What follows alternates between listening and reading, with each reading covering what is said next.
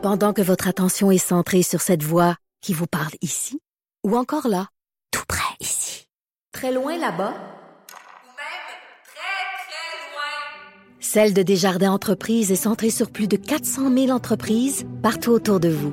Depuis plus de 120 ans, nos équipes dédiées accompagnent les entrepreneurs d'ici à chaque étape pour qu'ils puissent rester centrés sur ce qui compte, la croissance de leur entreprise.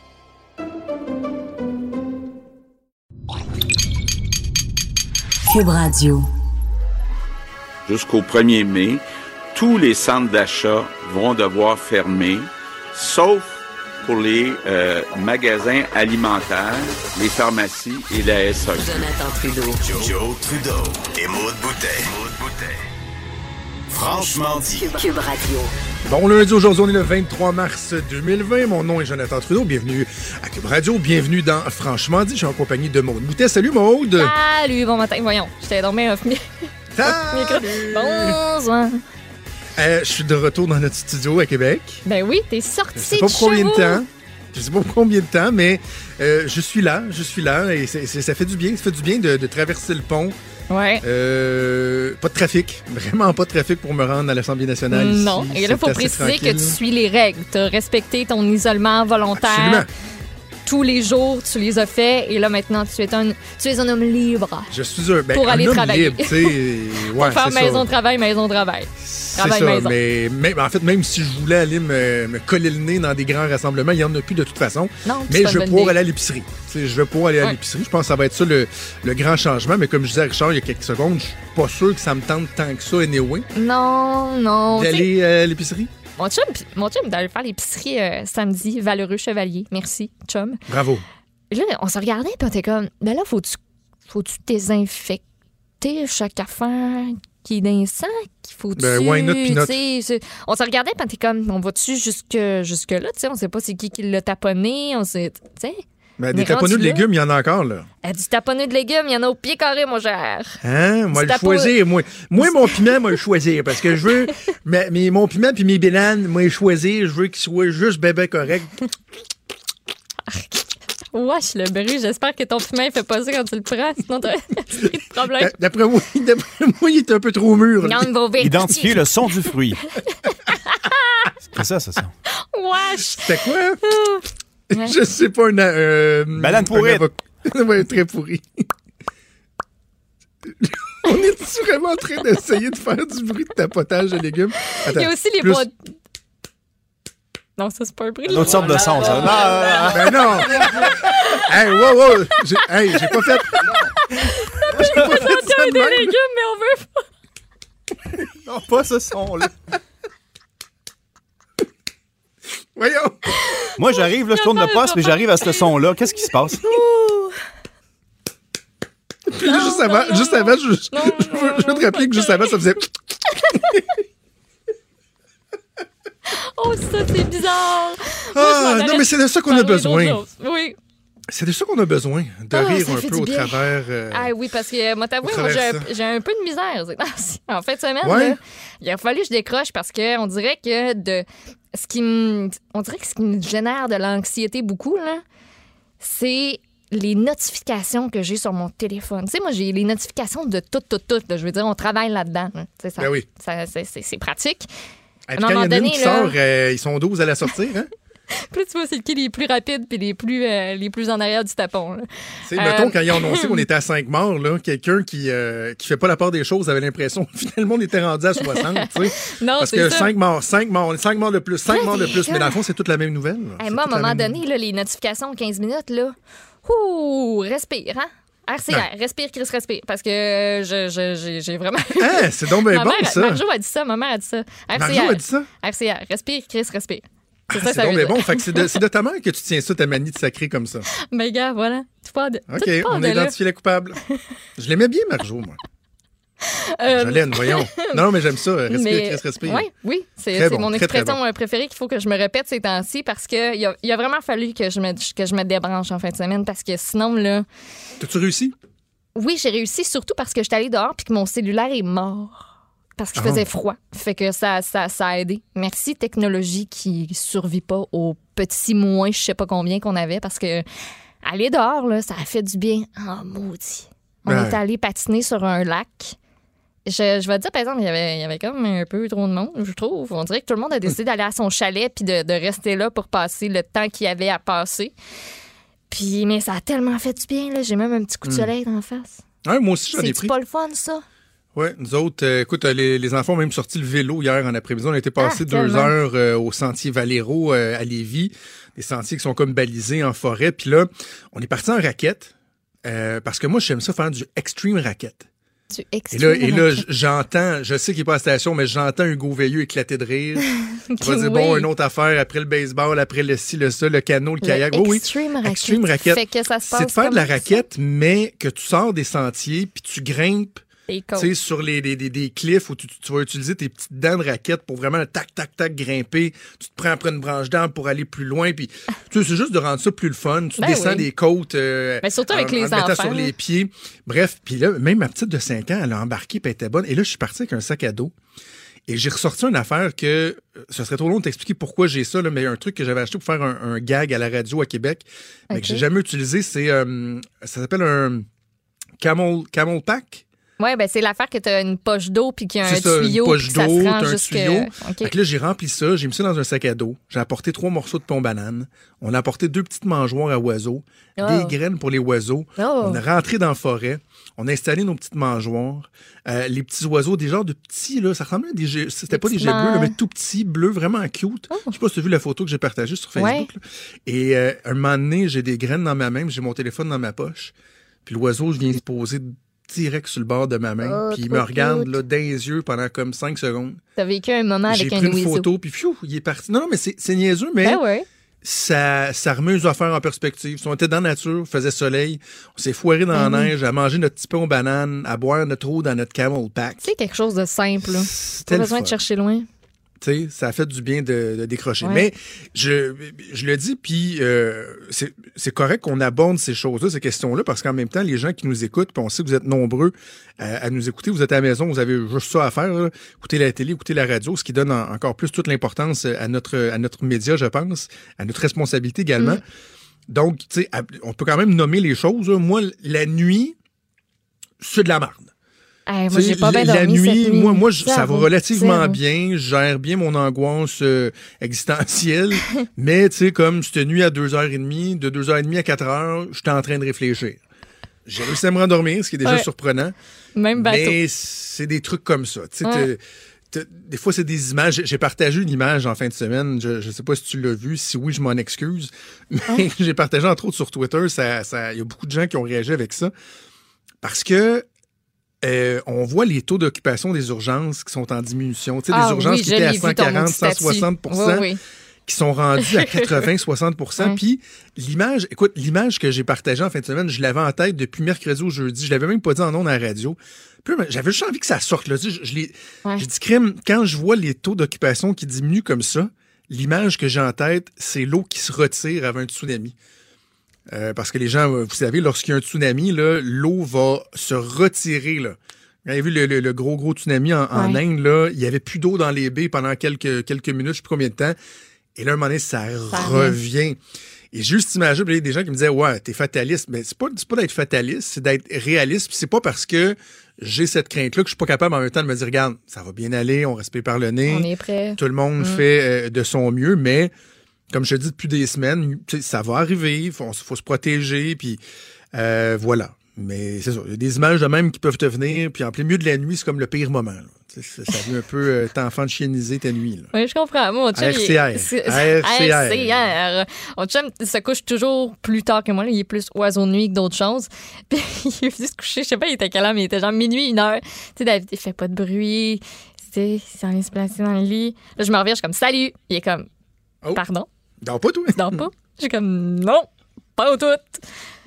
Zéro. Puis je sais pas pourquoi. Voilà. Mais écoute, il y a des belles, euh, il y a des belles choses au travers de, de tout ça. D'ailleurs, dans les entrevues Ouais. qu'on va faire tantôt, on va parler avec un entrepreneur qui, euh, lui, c'est plate à dire, là, mais son entreprise est en train d'exploser euh, de Ben façon oui. positive. Là. Euh, en raison du contexte actuel, je comprends qu'il n'a pas souhaité ça, mais au moins tu, vois qu'il y a des gens qui, qui peuvent faire contre mauvaise fortune bon cœur.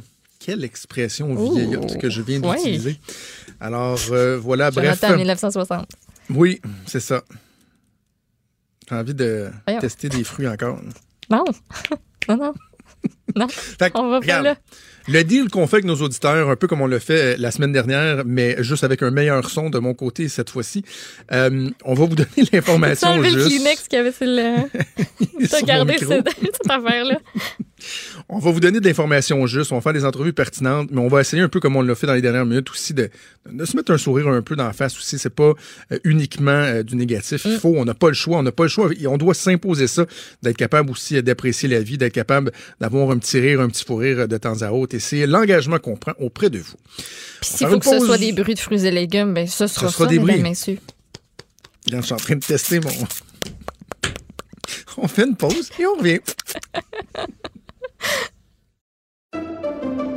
Pendant que votre attention est centrée sur vos urgences du matin, vos réunions d'affaires du midi, votre retour à la maison ou votre emploi du soir, celle de Desjardins Entreprises est centrée sur plus de 400 000 entreprises à toute heure du jour. Grâce à notre connaissance des secteurs d'activité et à notre accompagnement spécialisé, nous aidons les entrepreneurs à relever chaque défi pour qu'ils puissent rester centrés sur ce qui compte, le développement de leur entreprise. Il est franc et nuancé. Jonathan Trudeau. La politique lui coule dans les veines. Vous écoutez Franchement dit. Donc, on a appris euh, au cours euh, de la dernière fin de semaine que le gouvernement Legault euh, a adopté un arrêté ministériel qui va donner plus de moyens aux employeurs pour changer les conditions de travail, par exemple, des euh, employés du euh, milieu de la santé si ça devient nécessaire, donc d'imposer euh, certaines euh, certaines dispositions qui, par exemple, contourneraient les conventions collectives, et ça soulève toutes sortes de questions, euh, notamment de la part de la présidente de la Fédération interprofessionnelle de la santé du Québec, la FIC, Nancy Bédard, qu'on rejoint au bout du fil. Madame Bédard, bonjour. Bonjour, M. Trudeau. Ben, Peut-être tout d'abord prendre des nouvelles euh, des gens que euh, vous représentez. Vous représentez quoi 76 000 professionnels en soins infirmiers, Oui. euh, mais également euh, des inhalothérapeutes, des perfusionnistes, Mhm. etc. C'est quoi le moral des troupes? Comment ça se passe en ce moment? Bon, tous les gens sont sur la ligne de front et depuis le début, tout le monde est mobilisé, les professionnels en soins pour la population du Québec. Et ça, c'est important que, que, que la population le sache. Et je pense que les gens le sentent. Elles sont au rendez-vous. Elles le savent. La population doit compter sur elles. Le moral des troupes va quand même assez bien. Cependant, il y a certains éléments qui montrent leur angoisse, qui, pour eux autres, leur créent énormément d'anxiété. Et euh, bon, il y a euh, ça, a deux, trois éléments, et notamment l'arrêté en fin de semaine euh, de la ministre a été euh, difficile pour elle à prendre dans un contexte où elles le savent puis sont habitués. euh, les, les établissements pourraient sauter dans, dans, dans, dans, dans cet arrêté-là et euh, abuser des mesures là, qui devraient être vraiment appliquées euh, si la crise continue de monter puis dans des mesures exceptionnelles. Et même si c'est le cas, vous comprendrez que nos professionnels en soins sont habitués de faire du temps supplémentaire obligatoire. Écoutez, vous, con- Mhm. vous connaissez là, leur contexte de conditions de travail qui sont à l'année et sont prêts à donner encore plus. Cependant, quand vous êtes une mère de famille, aussi avec des enfants, puis une famille euh, qui, de temps en temps, faut que vous preniez soin, même dans ce contexte euh, de, crise-là, et que là, vous voyez l'arrêté qui dit que l'employeur euh, pourrait vous changer de corps de travail, pourrait vous changer même d'établissement de travail, de région de travail, pourrait vous faire faire des 12 heures. donc, ils ont quand même à organiser un minimum de leur vie, ces gens-là. Déjà là, qui passent leur temps à essayer de, de, de concilier travail-famille, probablement dans des niveaux extrêmement difficiles pour d'aucunes, la situation actuelle est quand même extrêmement demandante pour ces gens-là, puis je pense que Absolument. toute la population le sait. Donc, cet arrêté-là, c'est que c'est c'est venu donner comme vraiment un frisson puis un coup là euh, aux professionnels en soins en disant mais qu'est-ce qui va se passer, tu sais, qu'est-ce qui va nous arriver? Voilà. Mais, Alors ils sont inquiets. Mais je, et je suis content qu'on se- qu'on se parle ce matin, Mme Bédard, puis on, on chicanera pas, là, mais je veux qu'on ait un, un échange constructif ensemble Oui. parce que moi, j'étais un peu inquiet de voir euh, voir votre sortie parce que il y a une belle mobilisation entre les travailleurs de tous les de tous les secteurs de notre société, que ce soit l'éducation, euh, euh, la santé, bah, bah, tous les services essentiels. Et là, j'avais comme l'impression que pour la première fois, il y avait un discours syndical là, qui venait Mhm. un peu euh, s'introduire dans le débat. Et on a vu rapidement les effets de ça. Hier, je me promenais sur les médias sociaux, puis un des messages, par exemple, que j'ai vu, bon, euh, une infirmière qui disait... euh, vos anges gardiens vont s'en souvenir, Monsieur Legault. On a la mémoire longue. Puis là, je me disais non, non, non, c'est pas le temps. C'est pas le temps d'être en confrontation. Puis je, je me questionnais pourquoi, par exemple, la FIC a pas un discours rassurant comme on l'a vu. Par exemple, la fraternité des policiers ce matin dans le journal, Yves Franqueur, parce que c'est un peu le- le- la même situation pour eux, il dit, ben, c'est pas une surprise, c'est pas facile, mais ça fait partie de nos tâches. Les gens comprennent que le gouvernement veut juste s'assurer d'avoir tous les outils. Est-ce que ça, ça aurait pas été plus pertinent justement d'avoir un discours euh, rassurant, mobilisateur, plutôt que de dire au gouvernement on va être un chien de garde, puis on va vous watcher, puis je sais pas, j'ai un petit, un petit Depuis trois malaise avec ça. semaines, c'est vraiment notre discours, OK? Puis c'est vraiment ce qu'on a dit, puis c'est vraiment ce que j'ai demandé à toutes les équipes syndicales. Euh, la souplesse, euh, on n'est pas là en train de faire des relations de travail traditionnelles et d'appliquer le contrat de travail. euh, et ça, c'est ce qu'on fait depuis trois semaines. Je parle au président des établissements à chaque jour. J'ai envoyé, j'ai envoyé beaucoup de messages aux membres et tout le monde était là.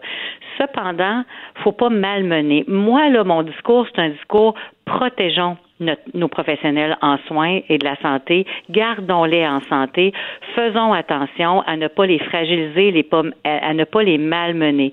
Donc, c'est pour ça que dans mon hier, dans la sortie, parce que justement, si vous saviez le nombre d'appels, regardez à l'heure où on a émis le communiqué, euh, puis l'heure où est sortie la ministre, il y a presque eu 24 heures, OK? Et de ces 24 heures-là, c'est des centaines d'appels que j'ai eus au secours, aidez-nous.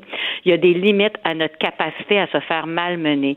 Donc, c'est de dire à la ministre, rassurer les professionnels que ça va être vraiment déployer ces mesures-là en cas d'urgence parce que dans les établissements, les employeurs, ce n'est pas ce qu'ils disaient. Ce qu'ils disaient au monde, c'est on va pouvoir faire qu'est-ce qu'on veut. Et ça a commencé à être dit, ça, vendredi matin. La ministre va signer un arrêté. On va pouvoir faire qu'est-ce qu'on veut avec vos conditions. Alors, Monsieur, mais, Madame jours- Bédard, Madame Bédard, Oui, c'est pas dit comme oui. ça. C'est pas dans dit les comme établissements, ça. je vous dis. Pas, non, Parce mais- que j'ai- de la misère avec l'utilisation du terme malmené. Tu sais, vous, vous venez de le dire deux fois, c'est dans votre dans votre communiqué. vous dites il est hors de ouais, question que nos membres ouais. soient malmenés. C'est un terme qui est très très très péjoratif, comme si les, personnes que vous représentez étaient traitées avec peu d'égards. Tu sais, le Québec au complet les, les remercie. Moi, j'ai écrit un texte pour remercier tout le personnel de la santé euh, en fin de semaine dans le journal. Le Premier ministre le dit. On remercie aussi les familles des personnes euh, qui travaillent dans le milieu de la santé, qui font des sacrifices. Mais tu sais, malmener, c'est comme de dire on, on se fout un peu de vous, on vous traite avec peu d'égards, alors que la situation, elle va exiger des sacrifices. On le sait. Oui, et- oui, puis elles en font déjà. Je pense que tout le monde le sait, là, mais il faut faire attention. Puis on- tout est dans tout, hein. Alors je pense que c'est exactement ce qu'on fait depuis trois semaines, mais là il faut juste faire attention parce qu'à un moment donné, ces gens-là qui sont mis à rude épreuve, on va se le dire, dans un stress, une charge mentale énorme, mais elles sont au front et on le dit, puis vous le savez, puis tout le monde est derrière eux. Sauf que parfois c'est juste comment elles sont sur le plancher, comment ça se passe. Imaginez que tout est dans l'approche. Si vous êtes une mère de famille puis que vous êtes habitué de travailler de soir, votre structure est comme ça, ben ce qu'il faut, c'est au moins qu'on soit capable de voir planifier que peut-être que moi, dans deux semaines, on va me demander de travailler en 12 heures, jour, soir, nuit. J'ai des gens qui sont monoparentales, vous le savez, hein, 90% de femmes. Donc, il faut le faire correctement, avec prudence. Puis ça se peut qu'il y ait des gens qui ne puissent pas changer de cadre de travail, mais peut-être que d'autres vont le faire.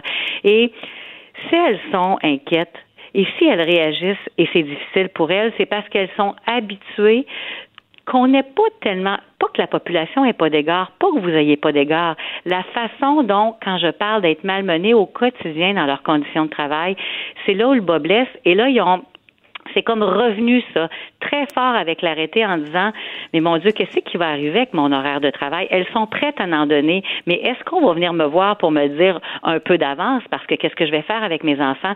Euh, pouvez-vous comprendre ce stress là Absolument. de, de, de demain alors c'est ça c'est comme Absolument, mais Oh. j'aimerais ça qu'on garde le, le- le même ton qu'on a eu dans les trois dernières semaines, celui dont vous avez parlé, de dire au- à la ministre de la Santé et aux gens qui la représentent Oui. comment on peut rassurer ces gens-là? Est-ce qu'on va être capable de trouver des aménagements malgré l'obligation des fois euh, d'en demander encore un peu plus Oui. devant l'urgence de la situation, plutôt que de dire hey, on va vous checker, on va être le chien de garde, puis vous nous malmènerez pas. Je, je, je, je sais pas, je suis pas certain que pour les que vous membres que vous représentez, c'est constructif. Peut-être que vous trouvez ça dur un peu, mais on dit la même chose. On dit la même chose et on va à la même endroit. C'est juste que je voulais que ça soit clair. Je dois protéger ces ces 76 000 professionnels en soins-là et je serai là pour les protéger. Et à tous les jours, je parle au ministère de la Santé. La ministre, je peux lui parler n'importe quand. Les canaux sont ouverts. Donc, il n'y a pas de problématique à ce niveau-là. Mais tout est dans tout. Il y a des centaines de gestionnaires qui parfois, puis je pourrais vous donner des tonnes d'exemples depuis deux semaines, mais je suis pas là-dessus. Si je sors comme ça, faites-moi confiance que c'est juste important que les gens sachent qu'on ne peut pas faire n'importe quoi de n'importe quelle façon, même dans des mesures exceptionnelles. Il faut prendre soin des gens et faire les choses correctement. Faites-moi confiance que si je dis ça, c'était pour lancer des messages que moi, là, je veux que la population soit encore soignée, puis je veux encore que tout mon monde soit sur la ligne de feu, extrêmement mobilisé, malgré que ça va être difficile, puis qu'on va pouvoir changer leurs conditions de travail.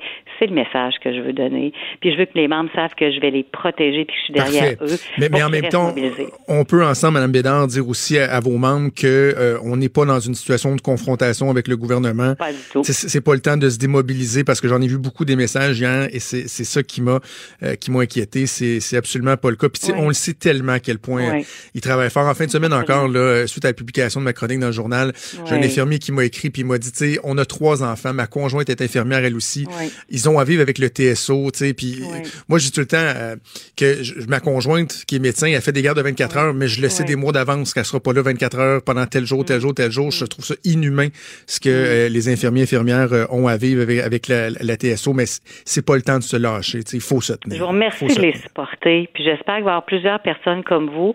Puis si la situation devient plus difficile, elles vont avoir encore besoin plus de support parce qu'elles sont des mères de famille, des proches aidantes aussi. Elles ont aussi toute cette charge-là, en plus d'avoir à supporter la population. Et c'est ça qu'elles veulent faire, mais elles, elles vont peut-être avoir besoin d'aide. Fait que je vous remercie euh, de, de, de, de, ce que vous dites, de ce que vous faites pour elles.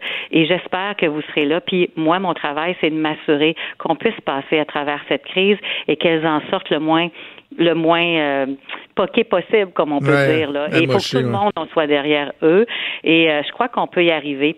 J'avais demandé, puis j'avais averti le ministère, puis on le savait, là, madame, est-ce que vous êtes vraiment obligé de sortir cet arrêté-là? C'est ça va être difficile pour elle de voir apparaître ça? Est-ce que c'est parce qu'elles sont pas au front puis elles savent pas que si la crise continue, à un moment donné, les choses vont, vont empirer? Bien sûr qu'elles le savent, mais de voir arriver ça, tous ces pouvoirs-là, elles se questionnent pour pas que ce soit pris comme des opportunités de certains endroits pour pouvoir euh, travailler au jour le jour dans un contexte où on n'est pas arrivé. Moi, j'ai toujours dit, si la crise arrive, puis si dans un établissement, la situation s'impose et que ça fait du sens, les professionnels vont être au rendez-vous, puis ils vont mettre encore une fois, mais encore une fois, l'épaule à la roue, même si c'est très exigeant. Mm-hmm. Mais si la situation ne le ne le n'est pas décrit pour que ça fasse sens, pour qu'on change leurs conditions à ce chapitre-là, c'est là que ça fonctionnera pas. Et à ce chapitre-là, ben, on a joué beaucoup, puis on peut penser qu'il faut s'assurer que les messages soient forts au niveau des, des gens qui sont près d'eux, au niveau des gestionnaires pour dire prudence. Faites attention, on va être au rendez-vous, mais en même temps, c'est des humains et mhm. des humaines, c'est des citoyens, des citoyennes, les professeurs en soins, c'est des mères de famille. Donc, faisons les choses correctement, puis on va passer à travers de cette crise-là, puis les professionnels en soins vont rester là pour la population du Québec, j'en suis convaincue. Voilà. Voilà. Ben, Madame Mélange, je voulais quand même qu'on apporte certaines précisions. Je trouve que c'est bien euh, qu'on l'ait fait et euh, évidemment, ça change pas le fait que le, Québec au complet euh, est derrière tout le personnel du, du, système de santé, incluant les gens que vous représentez et tous les autres aussi. Hein. On parle des soins de la santé, mais euh, les, les, les, les, euh, les chauffeurs d'autobus, euh, les gens qui sont en transport en commun. Les, il y a personnes qui lavent le plancher dans les établissements. Tout le monde est important. Tellement, tellement je vous remercie. Merci beaucoup d'être derrière Merci Nancy Bédard, présidente de la Fédération interprofessionnelle de la santé du Québec. Merci à vous.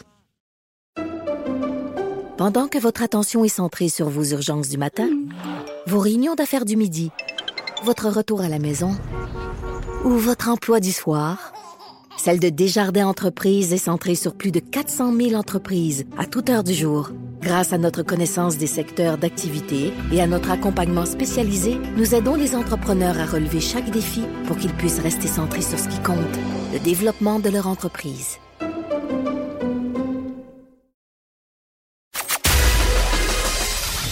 Des débats, des commentaires, des opinions. Ça, c'est franchement dit. Cube Radio. On va aller rejoindre ma collègue Emmanuel Latraverse pour parler de l'aspect politique de la crise actuelle. Salut Emmanuel. Bonjour. Euh, Emmanuel, on a vu qu'un des éléments qui euh, revient de plus en plus, c'est l'espèce de confusion autour des chiffres, hein, autour du nombre de cas, même autour euh, du nombre de tests en attente, la capacité, etc. A un élément là, de, de confusion, voire même certaines faiblesses, je dirais, dans, dans tout le discours, dans toute la communication publique du gouvernement Legault, c'est la gestion des chiffres en ce moment. Oui, je pense qu'il y a un ajustement là, qui va s'imposer euh, là-dessus. Euh, pourquoi? Parce que euh, on plus on augmente la capacité de, de, de tester, de un, plus on est susceptible de trouver euh, des cas. Mais il y a les tests confirmés et il y a les, il y a les cas confirmés et il y a les cas probables. On s'entend? Euh, ça fait une grosse différence là parce qu'il y a 219 cas confirmés, mais il y en a 232 probables. Ben oui. Alors, quand on les additionne les uns avec les autres, ça fait quand même 452 cas au Québec. C'est pas tout à fait le même portrait. Et je regardais ce matin sur le site de l'Agence de santé du Canada, qui est supposé nous permettre de nous comparer avec les autres. Il semble que chaque province, finalement, a une manière différente de comptabiliser les Mhm. tests. Donc, euh, si on additionne les confirmés et les probables ensemble, ben, le Québec a autant de cas là, que l'Ontario et que la Colombie-Britannique. Euh, alors, on voit là, que ça, ça devient un peu difficile, là, je pense, de de- d'avoir un, un portrait fiable. Puis, je pense aussi que la réalité, c'est qu'il y a beaucoup de provinces qui mettent leurs chiffres à jour en matinée vers 10h30, 11h, puis Mhm. en fin de journée vers 19, 17h. Alors que dans son point de presse, M. Legault, lui, nous donne les chiffres de 21h la veille. Alors, le portrait qu'on a à tous les jours est pas tout à fait exact la réalité sur le terrain. Ceci étant dit, je pense qu'il je pense qu'il y a des ajustements qui s'imposent là, de la part du gouvernement pour que les gens puissent s'y retrouver, pas parce qu'il y a un scandale là-dedans, mais parce que euh, il faut que le gouvernement soit en mesure euh, de rassurer les gens et de convaincre les gens qu'il fait preuve d'une transparence ultime là-dedans. Ceci étant dit, s'il y a encore des gens qui ont des doutes, là, c'est assez clair là, que le Canada, le Québec on est sur une trajectoire d'augmentation importante des cas et que euh, ça, les gens devraient finalement comprendre là qu'il est grand, grand, grand temps euh, d'écouter les, les consignes là. Et moi, j'ai surtout hâte d'entendre, je te dirais, de la part euh, du gouvernement là, quand on va finalement élargir là, le nombre de personnes qu'on teste, parce qu'on a l'impression un peu qu'en ce moment, on est encore dans un contexte où on essaie de confirmer des cas plutôt que de chercher des cas.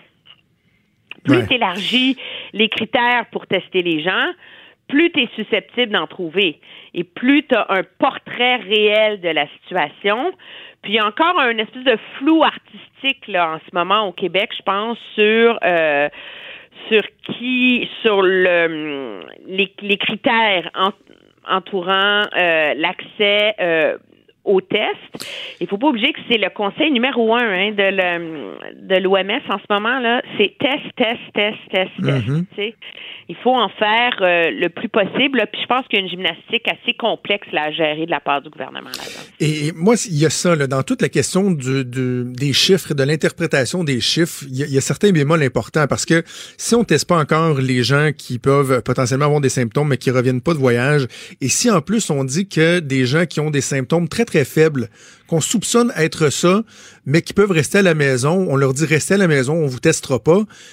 Il y a lieu de se questionner sur la valeur des chiffres qu'on nous transmet Ben- dans le fond à chaque jour. là. À quel point c'est un portrait de la situation qui est fiable, qui est juste. J'ai de plus en plus de doutes. Là.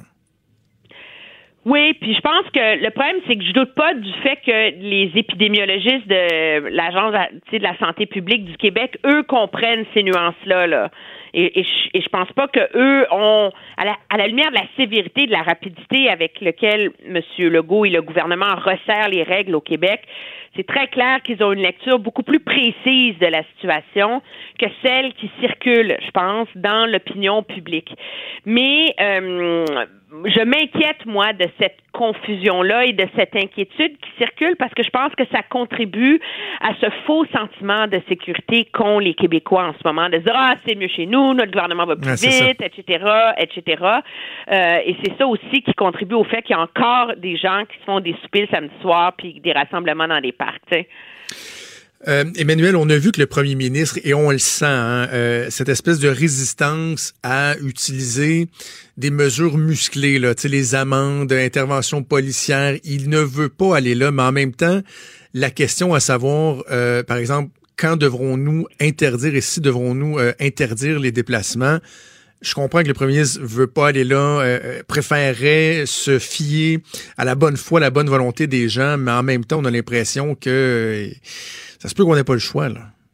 Moi, je pense que ça va devenir inévitable parce qu'à un moment donné, il faut mettre toutes les chances de son côté et que la réalité, c'est qu'une personne en infecte deux. Tu sais, c'est exponentiel, là. C'est deux personnes en infectent chacune deux. Euh, tu fais, c'est comme ça que le que les chiffres finissent par tripler là, le nombre de cas et de personnes atteintes à tous les jours. Ceci étant dit, moi, je je serai pas celle qui va réclamer qu'on qu'on criminalise et qu'on qu'on sorte la, la matraque tout de suite parce que euh, on est quand même dans une société euh, civile, démocratique, et le choix pour un gouvernement de restreindre à ce point les libertés civiles doit être pris avec beaucoup de prudence. Et je suis Mhm. assez réconfortée de voir que les gouvernements euh, réfléchissent et plaident pour éviter de s'en rendre. Ça serait beaucoup plus facile pour tout le monde, hein, de dire bon, mais c'est la loi des mesures de guerre, personne sort de chez eux, on met l'armée dans les rues, etc. Mais euh, mais c'est des gestes qui sont très très lourds de conséquences dans, dans une démocratie. Puis je pense que l'urgence de de se de s'armer entre guillemets efficacement en termes de mesures publiques contre la pandémie ne doit pas euh, nous rendre euh, cavaliers avec euh, la façon de restreindre les droits publics. Et donc je pense que c'est un peu ça là, si les gens comprennent pas là, le message du gouvernement c'est écoutez là on fait tout en notre possible pour pas s'en rendre là. Pouvez-vous, s'il vous plaît, l'apprécier et respecter les règles? C'est un peu ça, là, le message que donnent les gouvernements en ce moment. Et c'est malheureux qu'il y ait des gens qui le comprennent pas encore. Ben, et, c'est là justement que même si on veut pas en arriver là, ça doit rester dans le coffre à outils. Là. Tu sais, on doit pas carrément euh, se dire que ça, n'arrivera jamais parce que je, suis un peu partagé moi là-dessus, Emmanuel, parce que je, je vois les efforts que la population fait, je vois que la majorité des gens écoutent les consignes du gouvernement, mais il y a deux éléments. Il y a le fait qu'il y a quand même des récalcitrants. Là. Je ne sais pas si tu as vu passer sur les médias sociaux, entre autres, cette vidéo euh, prise par euh, un automobiliste d'un stationnement d'une cabane à sucre. Je pense que c'était dans le coin de Rougemont. Le stationnement plein à craquer dans la rue. ça, débordait de partout. Donc, tu dis, ouais, il y a quand même des poches de résistance qui peuvent avoir des conséquences. Et l'autre chose, l'autre aspect, c'est que moi, j'ai peur qu'à un moment donné, il y a une certaine imperméabilité euh, qui se développe euh, dans la population face au discours des autorités. C'est bien, on les voit tous les jours, ils nous répètent les mêmes messages. J'ai peur qu'à un moment donné, les gens deviennent un peu imperméables à ça. Et là, ben, peut-être dans une Ben, situation comme ça, on n'aura pas le choix de se poser hein. la question. Ouais. Tu sais, c'est quand même c'est ce qui est arrivé en France où finalement le gouvernement a- avait été un peu dans le même mode de gestion qu'au Canada et où finalement face à la, à la négligence du public a dit ok c'est terminé maintenant puis euh, c'est du jour au lendemain là tu sais parce que personne écoutait donc moi je dis à nos auditeurs regardez ce qui se passe ailleurs dans le monde puis on est sur la même trajectoire là. Tu sais, c'est c'est un peu facile de dire ah c'est le bordel en Italie puis ça va très mal parce que les Italiens ont mal géré ça. Tu sais, tu sais c'est un peu comme le discours public là. Mais la réalité c'est qu'on peut pas reprocher à la France de pas avoir pris des mesures importantes et musclées. On peut pas reprocher à l'Espagne, à l'Allemagne, etc. Et ils sont sur cette trajectoire là. C'est un virus monumentalement contagieux. Alors, à un moment donné, je pense que c'est euh, c'est là c'est là qu'on en est et c'est ce qui rend assez inévitable ce choix-là. Ce qui va devenir difficile pour le gouvernement fédéral par ailleurs, c'est que si les provinces je me pose la question et je n'ai pas la réponse candidement, là.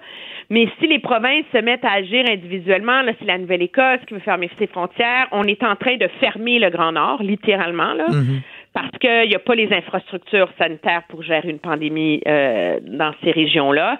Euh, Est-ce que c'est pas là que le gouvernement fédéral va devoir dire, ben écoute, on met l'ensemble du pays euh, sous confinement ou s'assurer que toutes les provinces agissent en même temps, tu sais?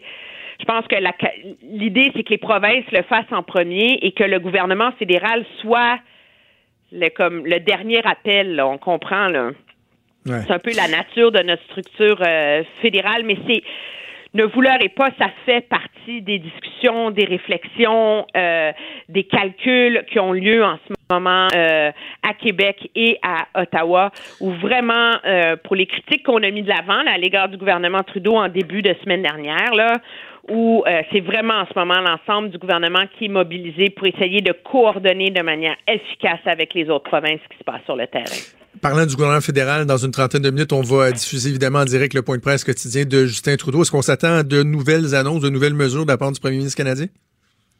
Euh, oui, certaines là. Euh, donc c'est pas pour aujourd'hui la loi sur les mesures d'urgence, etc. C'est comme la question qu'on pose à tous les matins. Moi, on me dit qu'on va euh, annoncer de l'aide pour les compagnies qui travaillent sur le vaccin contre le virus, un appui aussi au secteur agricole qui est très très très euh, touché. Mais euh, c'est sûr que M. Trudeau va continuer à se faire poser des questions sur les mécanismes d'appui aux revenus qui sont mis en place, Euh, parce que on voit l'ampleur des mises à pied qu'on a constatées la semaine dernière a envoyé, je dirais, une onde de choc là, monumentale. là. Tu sais, 500 000 demandes d'assurance-emploi en C'est une fou. semaine. Là. C'est 20 fois plus que tout ce qu'on n'a jamais vu. Et c'est proportionnellement la même chose que 1932 en un mois. Là. Alors, là, le gouvernement, est-ce que la stratégie, c'est davantage de donner des subventions aux entreprises pour qu'elles maintiennent les gens en emploi? Euh, je pense qu'il va y avoir beaucoup, beaucoup de, questions qui vont qui vont se poser. Puis objectivement, là, nous, les chroniqueurs politiques, on aime ça, euh, laisser l'impression qu'il y a des ré- tu sais, on a la réponse, le gouvernement devrait, là. Ben Mais oui. c'est assez. Je pense qu'on est. Il faut avoir l'humilité de dire qu'en ce moment, là, il n'y en a pas des réponses simples, puis le gouvernement devrait, là, je sais pas c'est quoi la réponse. Absolument, absolument. Non, c'est pas, c'est pas des décisions qui sont faciles à prendre. Il n'y a pas de, de recette toute faite pour, euh, pour remédier à, à cette situation-là. Ben, Emmanuel, on t'écoute euh, sur Cube Radio, également à LCN et TVA. On se reparle, nous, à la fin de la semaine. Parfait. Merci. Au revoir. Salut. Pendant que votre attention est centrée sur cette voix qui vous parle ici, ou encore là, tout près ici, très loin là-bas, Ou même très, très loin. Celle de Desjardins Entreprises est centrée sur plus de 400 000 entreprises partout autour de vous.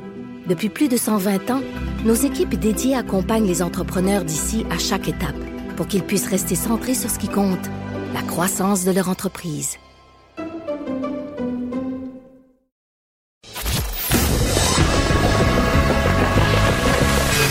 Franchement dit. Appelez ou textez au 187 Cube Radio 1877 827 2346.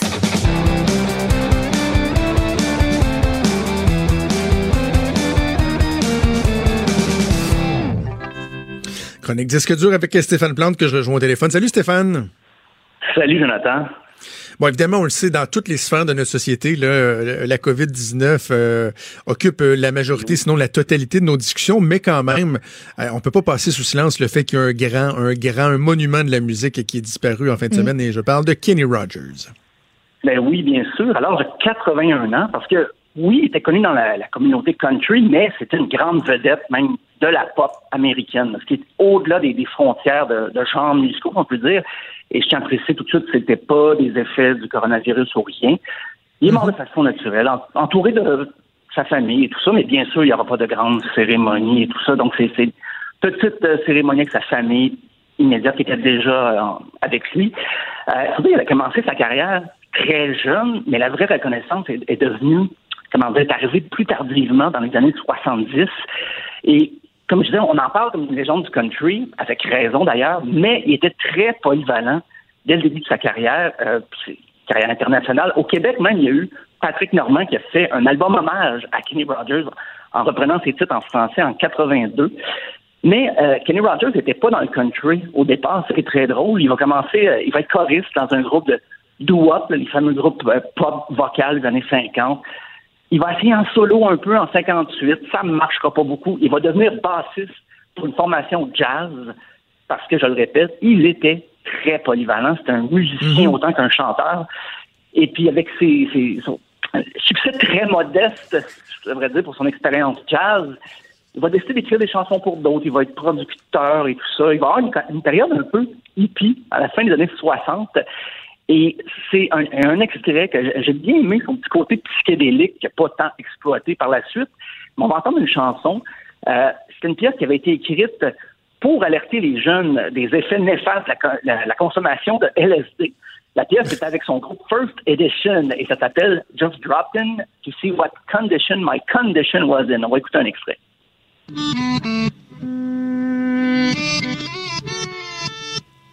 Est en train de le faire jouer à l'envers ou? Parce qu'on pensait que le titre était beaucoup plus long que ce qui est déjà.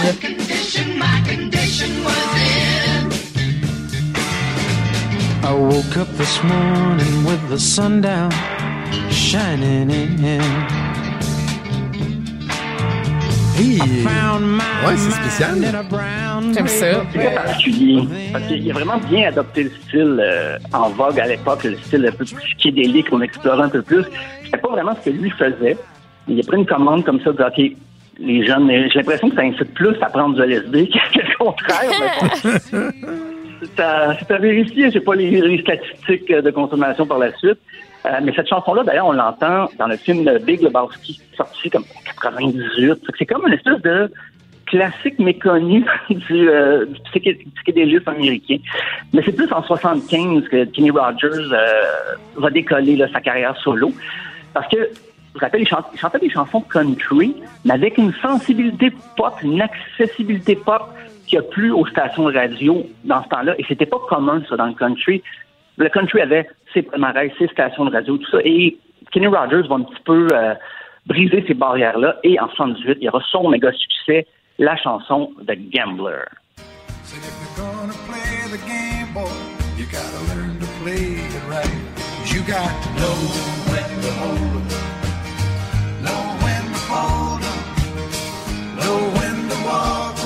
On voit toute l'étendue de mes connaissances de musique country avec euh, le fait que je n'ai jamais entendu cette chanson-là de ma vie. Ah non? Non, ça me rien. Ah! Ouch! C'est mal. Excuse-moi. Ça joue dans des films. C'est, euh, il a connu beaucoup de succès, même pop avec ça. Et puis, mais peut-être un autre grand succès euh, qui arrivera cinq ans plus tard, en 83, c'est son duo avec Dolly Parton pour la pièce Islands in the Stream.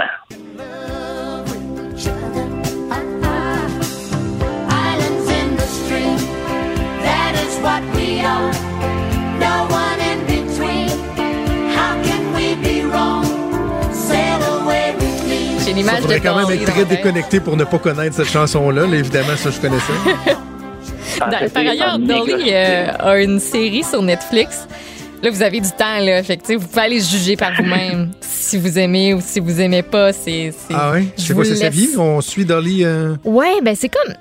Fait des apparitions des fois, mais c'est des actrices différentes qui interprètent des pans, soit de sa vie ou euh, des chansons. Tu sais, par exemple. Jolene, c'est, ça représente le premier épisode, puis là, t'as une fille, tu sais, c'est- ça part d'une fille, puis là, tu sais, toute l'histoire derrière ça. Est-ce que c'est bon? Je vous laisse le découvrir. Je Je peux décider, mettons, de m'en passer. Tu pourrais décider de t'en passer, mais en temps de quarantaine, de confinement, t'as tellement de temps que tu peux Ok. t'essayer. Tu peux. Je peux le regarder et vous en parler parce que moi j'aime ça Oh, ces on le fait. On Bonne le fait. idée. Parfait. Alors, la Bonne critique idée. de Stéphane cette semaine. Oh, Alors-. Euh, euh, oui. Ben, donc, euh, Kenny Rogers euh, qui, est- qui est décédé. Euh, Sympathie euh, à la famille. euh, D'autres hommages Ben oui. euh, assurément à venir. Avant qu'on se laisse, évidemment, on s'en sort pas. On revient quand même à la COVID-19 parce que Ben oui. euh, il y a plusieurs musiciens, chanteurs, des gens euh, du milieu qui la pognent aussi, la, co- la COVID-19. Ben oui, parce que là, on a surtout parlé des effets néfastes euh, de la pandémie à cause de l'industrie de la musique qui va très mal, qui tourne, j'allais dire au ralenti, mais c'est plus quasiment un arrêt là, total. Mais là, c'est une autre étape. C'est des musiciens, des chanteurs euh, qui ont le virus, ils le- l'ont contracté et ils l'annoncent via les médias sociaux. Bien sûr, il y a Charlotte Lawrence, euh, qui est la jeune chanteuse, qui a été testée positive au dépistage euh, pour la COVID-19 et euh, elle disait qu'elle ne ressent pas de symptômes. Par contre, elle reste confinée chez elle, loin de tout contact. Elle est optimiste. Sur Instagram, elle a dit qu'elle veut pas qu'on lui adresse des prières. Elle veut plutôt que tout le monde s'en tienne aux consignes les plus strictes. Donc, le message est passé. Euh, plus près de chez nous, il y a l'ami Kim, jeune rappeur, qui a publié une vidéo aussi, qui avait ressenti les symptômes avec sa mère.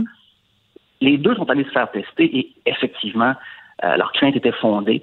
Et lui aussi, il rappelle que les consignes, euh, on on niaise pas avec ça, donc on respecte euh, le, le- le confinement, tout ça, le plus total. Euh, le, guita- euh, le claviériste de Bon Jovi, David Bryan, un, un des membres fondateurs du groupe avec John Bon, Bon Jovi, a annoncé sur Instagram qu'il avait contracté le virus. Euh, il est allé se faire tester après avoir eu la fièvre, il toussait et tout ça. Ben, ça s'est confirmé. Alors, euh, il. Ben, Bon Jovi, il est-tu correct, lui? Le Bon John, Jovi, là, correct. John. Il est-tu correct? Pour le moment.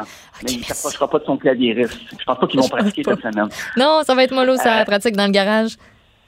Ça va être mollo pas mal. Ben, y a le chanteur de Testament, l'idole de, de jeunesse pour moi, euh, qui est officiellement aussi qui, ben, qui a contracté le coronavirus. Et ironiquement, le groupe avait annulé ses shows en Italie il un mois pour les raisons évidentes. Et là, j'ai su, là, juste avant de faire la chronique, qu'il y a d'autres membres du groupe qui auraient contracté le, virus, mais on ne précisait pas lesquels. Euh, mais il y a des, euh, des assistants de scène, des gens qui font la tournée avec eux, qui ont contracté le virus. Donc, c'est quand les, les consignes, les musiciens répètent, tout le monde le répète, respecter les consignes euh, d'isolement, euh, de confinement. Et même, pour vous montrer que le, le COVID-19 n'épargne aucun genre musical, le ténor espagnol Placido Domingo a aussi contracté le virus. Euh, il l'a annoncé, sur sa page Facebook. Euh, il a dit que c'était son devoir, il veut être transparent avec ça. Donc, euh, lui et sa famille sont en isolement. Ah. Lui aussi, c'était de la Je savais pas qu'il était encore en vie, c'est bon. Ça me permet de prendre de ses et nouvelles. ouais. Donc, ben voilà. Et ça, là, j'imagine, je veux pas être macabre, là, mais ça va augmenter tous les jours. J'ai l'impression qu'on va en Ah apprendre de plus en plus là, des personnalités du monde de la musique qui ont le, le, le corona- qui sont atteints du coronavirus. Donc, à surveiller, en plus de Dolly Parton cette semaine, je vais m'y mettre dès ce soir. Voilà. Hey, m- puis moi, hier, euh, j'avais un petit deuil à faire parce que c'était supposé être le spectacle de Pearl Jam au centre Vidéotron. Donc, en me levant hier matin, je me suis euh, déniché un documentaire de 90 minutes sur la carrière de Pearl Jam que j'ai écouté. Et après ça, en préparant tous les déjeuners, j'ai écouté d'un bout à l'autre Versus, euh, l'album Versus que j'avais pas fait depuis des années, là, de l'écouter dans son entièreté. Donc, euh, c'est une bonne suggestion, je trouve, pour les gens qui verront des spectacles ou quoi que ce soit. Faites-vous des spéciaux où cette journée-là est consacrée, par exemple, euh, à tel groupe ou à tel autre groupe. C'est bon, Ça fait c'est des journées thématiques. petite thématique comme ça. Alors voilà, et merci Stéphane. Ben, Ben, voilà, ben, on se reparle euh, mercredi. On se reparle demain, euh, mercredi, oui, voilà. Merci, salut. Pendant que votre attention est centrée sur vos urgences du matin, vos réunions d'affaires du midi, votre retour à la maison ou votre emploi du soir, celle de Desjardins Entreprises est centrée sur plus de 400 000 entreprises à toute heure du jour. Grâce à notre connaissance des secteurs d'activité et à notre accompagnement spécialisé, nous aidons les entrepreneurs à relever chaque défi pour qu'ils puissent rester centrés sur ce qui compte, le développement de leur entreprise. Franchement dit. Jonathan Trudeau. Et Maude Boutet. Appelez ou textez au 187 Cube Radio 1877 827 2346. Cube Radio. Cube Radio.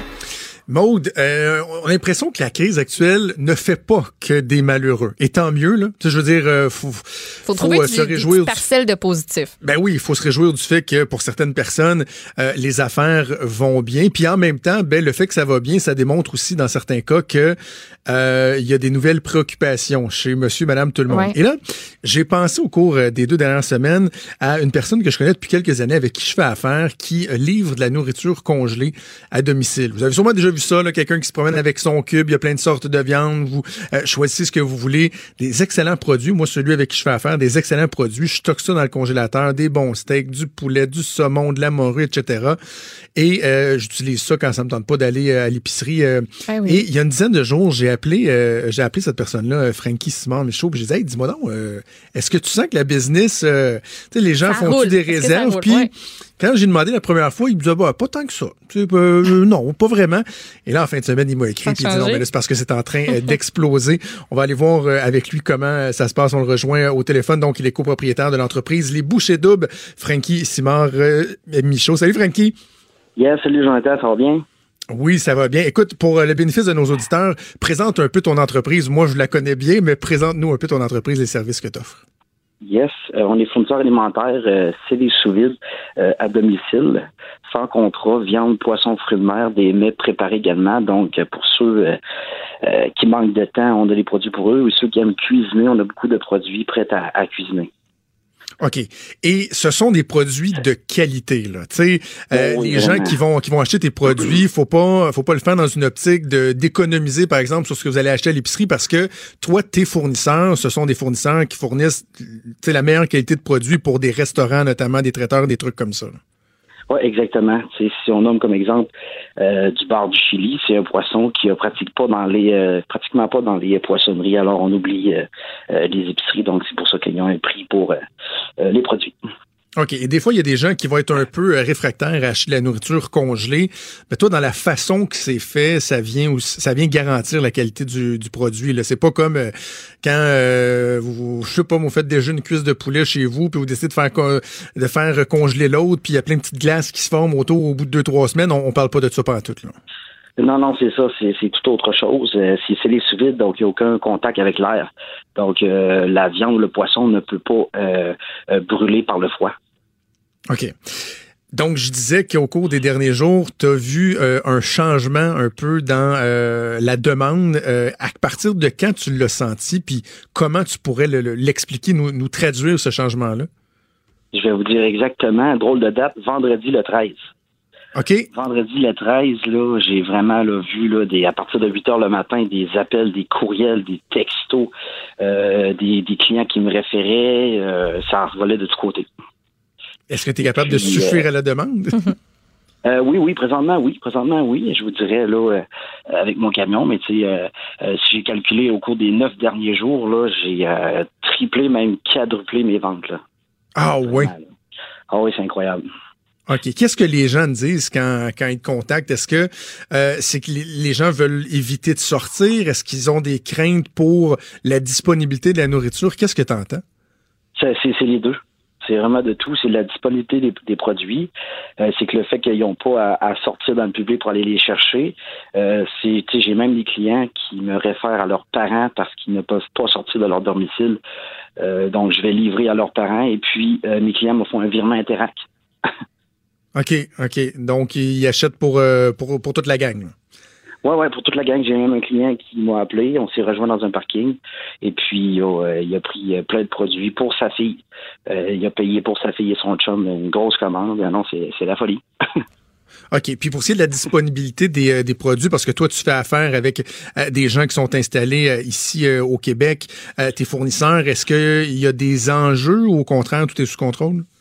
C'est tout est. J'ai eu un appel justement avec mon fournisseur ce matin et puis il m'a dit côté euh, approvisionnement, tout est OK. Euh, il va pouvoir là, euh, il n'y aurait pas de misère avec la demande. Alors c'est une bonne nouvelle. OK. Est-ce que tu as besoin de personnel? Parce que je me souviens de la dernière fois qu'on s'est vu, tu pensais peut-être engager une autre personne. Est-ce que pour justement t'aider, étant donné que ça afflue toujours plus, est-ce que tu as besoin de monde ou tu es capable toi-même tout seul de répondre à la demande? Ben, présentement, je dirais que j'ai j'ai un représentant avec moi qui m'aide lorsque je vais euh, euh, voir un client dans un quartier. Il va voir les voisins, euh, il va voir d'autres personnes pour un intérêt. Et puis, mais c'est sûr que si ça continue de croître, euh, je vais faire appel à un livreur que, qui va aller porter les commandes qui sont déjà été euh, payées par virement Interac ou euh, c'est sûr que si j'ai pas le choix, c'est sûr que je vais, je vais me rendre là. OK. Et j'imagine que tu n'auras pas de difficulté euh, à trouver, là, parce qu'il y a des gens, euh, euh, il y a tellement de personnes qui ont perdu leur emploi qu'à ce moment-là, euh, la pénurie de main-d'œuvre se, exactement. se va pas trop sentir. Autre question, Frankie, pour toi, dans ta façon, dans ton contact avec euh, les clients, parce que, tu sais, moi, quand tu viens à la maison, là, euh, on embarque dans le cube, tu me montes tes produits, tu ouvres les bois, tu, est-ce que tu t'imposes des, euh, des précautions euh, supplémentaires? Parce que je veux pas, toi, t'envoies beaucoup des gens. Est-ce que tu faire davantage attention? Oui, oui, bien sûr. Je vous dirais, j'ai trois bouteilles de, de purée dans le camion. Et puis, je sers la main à personne. On se donne un petit coup de coude. Je prends mes distances. Euh, j'ai même des clients où euh, je vais porter euh, la commande à la porte. Et puis, aucun contact. Ils me font un virement. Non, c'est vraiment... je dois faire attention vu que je côtoie beaucoup de, gens dans une journée. Absolument, absolument. OK, euh, je sais que tu couvres un territoire qui, euh, qui est très, très large et là, il y a des gens qui, euh, qui nous entendent, qui se disent « Oh, attends, c'est une bonne idée, ça, les bouchées doubles. Ça se peut que ça me tente, moi aussi. » S'il y a des gens qui veulent euh, rentrer en contact avec toi, qui voudraient pouvoir euh, acheter tes produits, la meilleure façon de le faire, c'est quoi? Euh, par courriel ou simplement euh, sur mon, mon, mon téléphone cellulaire au 581-309-9676. Et puis le courriel double QC à commercial gmail.com. Et je veux dire aux gens que euh, j'ai l'air de faire de la promotion, mais c'est exactement ce que je fais parce que moi, je suis tellement satisfait de tes, tes produits. Euh, T'envoies des factures aux gens, il y a des factures numérotées, euh, on peut payer, tu l'as dit, par PayPass, tout est euh, tout est très Oui, facile, oui. une qualité euh, qui est exceptionnelle. Voilà. Ben écoute, moi je suis content, je suis content de voir que pour certaines personnes, euh, ça crée euh, ça crée quand même des occasions qui sont euh, intéressantes et donc euh, on invite les gens qui euh, sont intéressés à te contacter. Ben, au téléphone, je rappelle 581 309 9676 et l'adresse courriel te dit c'est? Euh, les bouchées double, 2 E S double S Q C à commercial gmail.com. Les bouchées double QC à commercial gmail.com. Excellent, Frankie Simard, Michaud, copropriétaire de l'entreprise Les Bouchées Doubles. Merci beaucoup. Bonne chance pour la suite. Yes, merci Jonathan. Bonjour. Salut. Vous écoutez Franchement dit. Il y a une nouvelle clinique de dépistage qui a ouvert ses portes aujourd'hui, dépistage de la COVID-19, évidemment, à la place des festivals à Montréal. Et il y a euh, notre collègue et journaliste pour TVA Nouvelle, Marianne Lapierre, euh, qui est sur place. On va aller la rejoindre au bout du fil. Salut, Marianne. Bonjour, Jonathan. Alors, comment ça se passe ce matin? Qu'est-ce que tu vois? Tu es nos yeux sur le terrain. Oui. Euh, Jonathan, je dois dire que c'est quelque chose d'assez surréaliste. Il faut le comprendre. Une clinique en plein air, finalement, à ciel ouvert, à l'ombre des gratte-ciels, plein centre-ville de Montréal, place des festivals. En fait, les aménagements, là, les tentes extérieures et tout ça, à l'extérieur, ça prend l'ensemble de la place des festivals. Dans le froid, le vent, c'est pas chaud ce matin. On annonce même de la petite neige fondante cet après-midi. On se retrouve avec des infirmières qui ont tout l'équipement, la visière, le euh, jaune et tout ça, tout l'équipement de protection et qui trient et dépistent gens qui se déplacent euh, parce qu'ils soupçonnent avoir contracté la COVID-19. Si je vous fais, Jonathan, mot d'un petit guide du patient 101, là, euh, premièrement, on ne téléphone pas, que ce soit le 811, le numéro 1800, peu importe quoi, on n'a pas besoin de rendez-vous. C'est une clinique qui est en rendez-vous, qui est ouvert ce matin à 8 heures, qui pour ce soir fermera donc à 20 heures, mais c'est du 7 jours sur 7, 12 heures par jour, de 8 heures le matin à 20 heures le soir. Donc, on se présente sur place et c'est là qu'on est pris en charge. On peut se présenter, si on veut, à pied, comme piéton. faut dire que ce matin, il y avait énormément de gens. Là. Euh, il y avait des gens, en fait, là, la file faisait, on était sur Saint-Urbain, là, entre deux Maisonneuve et Sainte-Catherine, à un mètre et demi, deux mètres de distance chaque personne. Il y avait des gens tout le long de la rue Saint-Urbain, c'est vous dire. Là. Euh, Aïe, peut-être aïe, aïe. facilement 70, 80, j'ai pas fait le décompte exact, là, euh, mais il y avait pas mal de gens qui attendaient vraiment au petit matin, avant même que ça ouvre. Par la suite, ça s'est quand même passé assez bien, dans le sens qu'on a réussi à amener ces gens-là sur le site. Euh, et euh, je vous dirais qu'il était peut-être quoi 10 heures là, quand j'ai réalisé que ça avait été pas mal absorbé, ce premier flot-là euh, de gens. Ça, on- on peut y aller euh, à pied. Évidemment, on nous demande d'éviter le transport en commun. Ça, il va sans dire, là, mais vraiment d'éviter le transport, même le taxi. Ben oui. Je voyais même quelqu'un avec commune auto, Jonathan. Parce que commune auto, la personne qui va prendre l'auto après, euh, elle sait pas nécessairement que c'est quelqu'un qui est allé se faire dépister, là, qui était dans la voiture. Donc, peut-être euh, à éviter. Parce que l'autre option, c'est le service au volant. Carrément, on peut se déplacer avec notre voiture, arriver ici et pas s'inquiéter du stationnement. Là, parce que je vous explique, on arrive euh, par euh, Clark, Saint-Laurent, Clark, euh, et on, on- on peut se rendre finalement jusqu'au triage, toujours à bord de notre voiture. Le triage par les infirmières, sont 300 personnels, euh, membres du personnel de santé à ici sur place. C'est énorme comme clinique. Donc, on est, euh, le triage euh, se fait, on est trié à même notre voiture. Si on passe le triage, c'est-à-dire que on a des symptômes, on a soit côtoyé quelqu'un qui a voyagé et qui a des symptômes, on a voyagé nous-mêmes ou encore on a côtoyé quelqu'un qui a testé positif à la COVID-19. À ce moment-là, on nous amène dans le stationnement avec notre voiture, on nous permet de nous stationner et on sera dépisté, tout comme les gens, dans le fond, euh, qui sont venus euh, à pied. Le dépistage se fait de cette façon-là. Important, très important d'avoir en main notre carte soleil, des pièces d'identité et de s'habiller chaudement. Je vous le disais, là, ce matin, c'était très cru euh, et on pouvait attendre plusieurs minutes là, avant d'être euh, vu, du moins pour le dépistage. Euh, donc, c'est important également de s'habiller chaudement. Maintenant, on pourra faire entre 2000 et 2500 dépistages ici par jour. C'est énorme. Wow. Ça, c'est presque trois fois plus que ce qui était, euh, ce qu'on était capable de faire à la, à la clinique à l'Hôtel Dieu. Qui d'ailleurs a fermé ses portes là, à la euh, population en général. C'est vraiment maintenant ici que ça se passe. Euh, à l'Hôtel Dieu, on comprend là, que ça serait pour dépister peut-être plus le, le personnel médical. Mais enfin bref, euh, c'est ici que ça se passe. Si jamais vous êtes une personne âgée euh, ou je sais pas, une femme très âgée, quelqu'un vraiment là, qui peut pas se déplacer par elle-même, à ce moment-là, on vous demande de contacter euh, le numéro de téléphone, le, le 1877. C'est de cette façon-là qu'on pourra euh, s'occuper de vous. Mais quand je vous dis énorme, là, Jonathan Maud, 14 postes de triage, une trentaine de postes Wow. de dépistage. C'est vraiment du dépistage intensif. C'est ce qu'on réalise qui va se faire ici. C'est pas parce que vous arrivez ici qu'on va vous dép- vous dépister. Là. Si vous n'avez pas de symptômes, si vous ne répondez pas aux critères, on va vous retourner à la maison avec un petit dépliant, puis on vous dit vous reviendrez nous voir si jamais. Mais, mais pour le moment, euh, on veut dépister le plus de gens possible. Ce qui fait en sorte, et M. Legault l'a dit hier, qu'on va se retrouver avec un nombre croissant de cas, parce que nécessairement, plus on dépiste, plus on aura des cas positifs? Mais l'idée, c'est vraiment de pouvoir donner un grand coup. Là, et on nous dit, j'ai posé la question, dans combien de temps on aura les résultats? Parce que ça aussi, c'est important. Les gens sont angoissés en attendant des résultats. On me dit que pour Montréal, pour ici, entre 24 et 72 heures, euh, ce serait pas mal la fenêtre là, pour avoir euh, des résultats. Mais vraiment, là, très, très particulier. On n'aurait jamais cru voir une chose comme celle-là, Jonathan. Là. Une clinique Ben en, oui. en- en- ben, à ciel ouvert, en plein air, ici, en plein cœur du centre-ville de Montréal. Excellent. Ben, merci beaucoup de nous avoir fait le topo, Marianne. On va se laisser. Il y a Justin Trudeau euh, qui prend la parole euh, au moment où on se parle. Merci, Marianne. On, on s'en va écouter le premier ministre. Au revoir. La distanciation physique est la meilleure façon de garder les gens autour de vous en sécurité. Qu'est-ce que ça veut dire? Eh bien, garder deux mètres entre vous et les autres. Cela veut dire d'éviter les rassemblements. Ça veut dire de rester à la maison le plus possible. Si vous choisissez d'ignorer cette recommandation, si vous choisissez de participer à des rassemblements, de vous rendre dans des résidences privées, vous ne vous n'êtes pas le seul à- à être à risque, les autres aussi.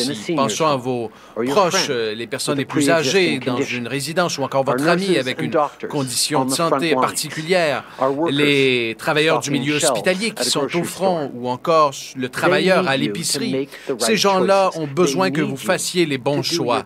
Vous devez faire votre part. Nous avons tous vu euh, ces images en ligne de gens qui se croient invincibles. Eh bien, vous ne l'êtes pas. Assez, c'est assez. Rentrez à la maison et restez à la maison.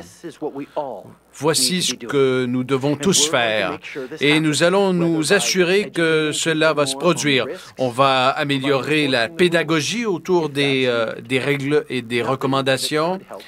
Euh, il n'y a rien qui, à l'heure actuelle, est exclu. Aujourd'hui, nous lançons une campagne publicitaire du gouvernement fédéral. Vous allez voir des visages que vous connaissez, euh, du milieu artistique, qui vont relayer les recommandations du système de la santé. Ne pas entendre ces messages n'est pas une excuse. Nous allons rejoindre tout le monde. Vous devez écouter, c'est votre devoir. Et rester à la maison, c'est votre façon de servir. Tous les jours, il y a de plus en plus de gens qui euh, relaient les messages. Simplement hier, euh, l'équipe canadienne et l'équipe paralympique ont, ont pris la décision difficile de ne pas participer aux Jeux olympiques et paralympiques de cet été. Je sais que cela est très difficile pour bien des gens, des athlètes, des entraîneurs, des membres du personnel, euh, des amateurs aussi, mais c'était absolument la meilleure décision à prendre et tout le monde devrait suivre cette façon de faire. Peu importe qui vous soyez, si vous faites votre part, je veux vous dire merci. Vous sauvez des vies. Et lorsque cela devient difficile, sachez que votre, gouvernement est avec vous. Mercredi dernier, nous avons dévoilé un plan de 82 milliards de dollars pour les travailleurs et les entreprises qui sont touchés par le virus. Si vous craignez de ne pas joindre les deux bouts, nous mettons plus d'argent dans vos poches. Si vous détenez une petite entreprise, nous aidons à créer un pont euh, pour traverser cette crise. Cette semaine, la Chambre des communes va voter rapidement pour permettre que ce plan soit accessible le plus rapidement possible. Pour les fermes, les travailleurs du monde agricole, je sais que ces temps sont difficiles. Nous allons rendre disponibles 5 milliards de dollars supplémentaires pour que les fermiers et les euh, producteurs agricoles puissent accéder à un crédit afin de s'assurer euh, que la saison puisse démarrer et que des fruits et des légumes se rendent sur nos tables. Je veux vous dire à tous ceux qui travaillent dans le secteur de l'agroalimentaire, Chaque jour, vous faites pousser, vous transportez, vous stockez de la nourriture pour nos familles. La semaine dernière, nous avons aussi annoncé un plan pour mobiliser les industries pour s'assurer que nos hôpitaux puissent compter sur euh, le matériel nécessaire. Plus tard aujourd'hui, je m'entretiendrai avec les premiers ministres afin euh, de s'assurer de maintenir une collaboration étroite sur les mesures d'isolement et de quarantaine. Nous voulons s'assurer que tout le monde a ce qu'il faut, que ce soit des équipements pour euh, dépister ou encore euh, de l'équipement médical. Nous allons aussi discuter avec les premiers ministres de comment nous pouvons euh, déployer de nouvelles mesures pour soutenir les familles et les entreprises pour s'assurer que notre économie rebondisse. Pour les Canadiens coincés à l'étranger, nous travaillons avec les transporteurs aériens pour ramener les gens à la maison. Les gens devraient revenir dans des vols commerciaux pendant que ces derniers sont encore disponibles. Air Canada, Air Transat, WestJet, Sunwing ont tous des vols cette semaine. Jusqu'à aujourd'hui, nous avons sécurisé des autorisations pour qu'Air Canada opère trois vols commerciaux du Pérou et deux autres vols du Maroc. Nous avons également aidé à sécuriser un vol de l'Espagne. Air Transat euh, pourra aussi se rendre au Honduras, en Équateur, au Salvador et au Guatemala. Si vous êtes un Canadien à l'étranger, enregistrez-vous auprès du gouvernement maintenant pour que nous puissions vous envoyer des mises à jour et vous contacter. Vous devez le faire si vous ne l'avez pas déjà fait. Voyage.gc.ca. On utilise tous les outils à notre disposition pour gérer la situation. On est chanceux, les innovateurs canadiens sont parmi les meilleurs au monde et ils veulent faire partie de la solution. On a investi 275 millions de dollars dans la recherche sur la COVID-19 et le développement des vaccins. La vaccination et les traitements antiviraux sont des options qu'on doit absolument poursuivre. On le voit avec la grippe. Les vaccins empêchent les gens d'être malades, protègent les plus vulnérables et font en sorte que moins- de moins en moins de monde se rendent à l'urgence. Aujourd'hui, j'annonce qu'on va investir 192 millions de dollars pour soutenir directement la création et la production de vaccins au Canada. On finance une solution à long terme contre la COVID-19 chez nous. On va signer une entente avec l'entreprise Abcelera de Vancouver pour soutenir leur travail visant à traiter et à prévenir la COVID-19. On travaille aussi avec l'entreprise Medicago de Québec pour produire et tester des vaccins. En même temps, on alloue également des fonds au Vaccine and Infectious Disease Organization de l'Université de la Saskatchewan pour le développement de vaccins et les essais cliniques. Le Canada a besoin de la capacité nécessaire pour produire de traitements en masse le plus rapidement possible. On investit donc aussi dans les installations du Conseil national de recherche de Canada à Montréal. Today, I can announce that we're providing Aujourd'hui, je peux 192 annoncer que nous allons rendre disponible plus de 100 millions de dollars pour directement soutenir le développement de vaccins et leur production. Nous investissons dans une solution à long terme pour contrer la COVID-19 ici même à la maison. Notre gouvernement va signer euh, une entente avec Abcelera, une euh, de Vancouver, pour prévenir et traiter la COVID-19. Nous travaillons aussi avec Medicago, basé à Québec, pour tester des vaccins et euh, voir euh, à leur production. Nous améliorons le financement au centre de vaccination euh, d'une université de l'ouest du pays pour amorcer des essais cliniques. Le Canada a besoin de la capacité et, éventuellement produire massivement ces vaccins. Voilà pourquoi nous allons financer aussi des organismes de recherche pour se protéger. Ce sont des étapes cruciales pour aller de l'avant et nous devons euh, nous rappeler que les vaccins ne seront pas prêts du jour au lendemain. Ça prendra des mois à les développer et à les tester. Alors, pendant que cela se produit, nous devons réduire les impacts de ce virus. Et heureusement, nous avons les outils dont nous avons besoin ici même, chez nous. Blue Dot, ici même, à Toronto, a été parmi euh, les premiers à, euh, à repérer la propagation de la COVID-19 et ce, neuf jours avant les autorités sanitaires internationales. Nous allons utiliser euh, le logiciel de cette entreprise afin de euh, faire une carte, afin de cartographier la propagation et de la limiter. Le ministre Baines est en contact avec euh, toutes les universités polytechniques, les cégeps. Leurs laboratoires ont des ressources et une expertise qui peuvent être mises à profit dans ce combat. On leur a demandé d'identifier des équipements pertinents, des masques, des ventilateurs. En même temps, nous regardons des solutions innovatrices qui pourraient être euh, utilisées. L'impression 3D de matériel médical, notamment. Plusieurs institutions euh, ont démontré leur intérêt et si vous avez plus, euh, si vous voulez plus d'informations, allez sur le site web du gouvernement buyandsell.gc.ca. collèges, écoles polytechniques et cégep du pays de nous donner tous les masques et ventilateurs qu'ils ont ou de nous proposer d'autres façons d'aider, par exemple avec une imprimante 3D. Beaucoup d'établissements ont déjà répondu à l'appel et beaucoup d'autres pensent à le faire. Pour plus de renseignements, consultez le site achat-et-vente.gc.ca. On a tous un rôle à jouer dans la lutte contre la COVID-19. Même si vous n'êtes pas un ambulancier ou un chercheur, vous pouvez sauver des vies. En restant à la maison le plus possible, en maintenant une distance d'au moins deux mètres avec les autres si vous devez sortir, vous pouvez faire toute la différence. C'est comme ça qu'on peut se protéger et protéger nos infirmières, nos médecins et nos professionnels de la santé qui prennent soin de ceux qui en ont besoin. Il faut suivre les recommandations de nos agences de santé publique, il faut leur faire confiance et il faut les écouter. Hier, euh, j'ai eu un moment où j'ai parlé aux enfants directement. Aujourd'hui, j'ai une pensée pour nos aînés. On a tous des êtres chers qui euh, sont chez eux, qui sont très vulnérables. Alors, appelez-leur et dites-leur que vous les aimez. Euh, je pense moi-même à mon beau-père, le papa de Sophie, Jean, qui suit des traitements pour, pour le cancer depuis quelques mois. Alors, on ne le voyait pas souvent. Mais aujourd'hui, c'est sa fête. Joyeux anniversaire, Jean-Jean. Il a 77 ans aujourd'hui. Pensons à nos aînés, pensons à nos êtres chers et faisons tout ce qu'on peut pour les garder en sécurité. C'est comme ça qu'on va freiner la COVID-19.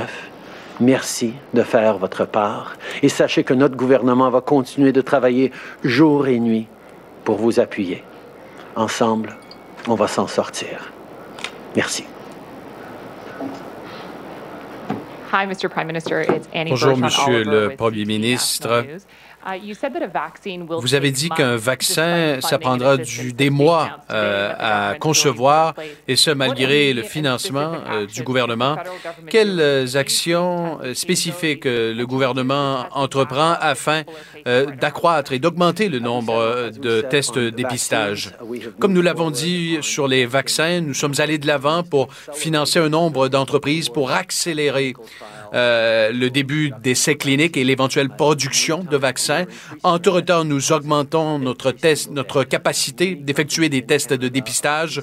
Chaque jour, plusieurs entreprises augmentent leur production. Nous travaillons avec des laboratoires un peu partout à travers le Canada pour accélérer le traitement de ces tests de dépistage. Nous reconnaissons, que le système est sous pression.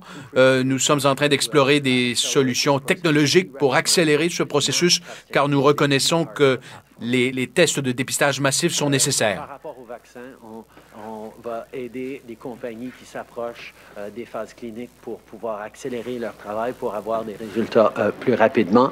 Euh, mais ça, évidemment, ça va prendre plusieurs mois. Pour l'instant, on sait que les tests de dépistage sont essentiels. Euh, on est en train d'investir pour accélérer euh, la production et la disponibilité des tests, mais on, on travaille aussi pour accélérer le processus d'attente pour les résultats. Euh, il y a une charge énorme dans le système, mais nous pouvons et nous devons en faire plus parce qu'on sait que les tests font partie intégrale de comment on va freiner et empêcher euh, que la COVID-19 euh, se répande encore plus. There are a lot of people who are sitting at home Il y right a now watching this beaucoup de gens qui sont à la maison, qui regardent la télévision et qui euh, n'ont plus les moyens de payer leur loyer. Alors, je souhaite la bienvenue aux gens qui se joignent à nous sur les ondes de TVA. Alors, on est de retour. euh, donc, euh, Justin Trudeau qui euh, fait euh, son point de presse. Quand même, certaines annonces, bon, euh, confirmer que la Chambre des communes euh, va être appelée pour faire euh, approuver le plan de 82 milliards de dollars. Également, un 5 milliards euh, disponible en crédit pour euh, le milieu agricole, donc pour aider euh, les agriculteurs euh, à faire preuve, euh, à faire face aux prochaines semaines.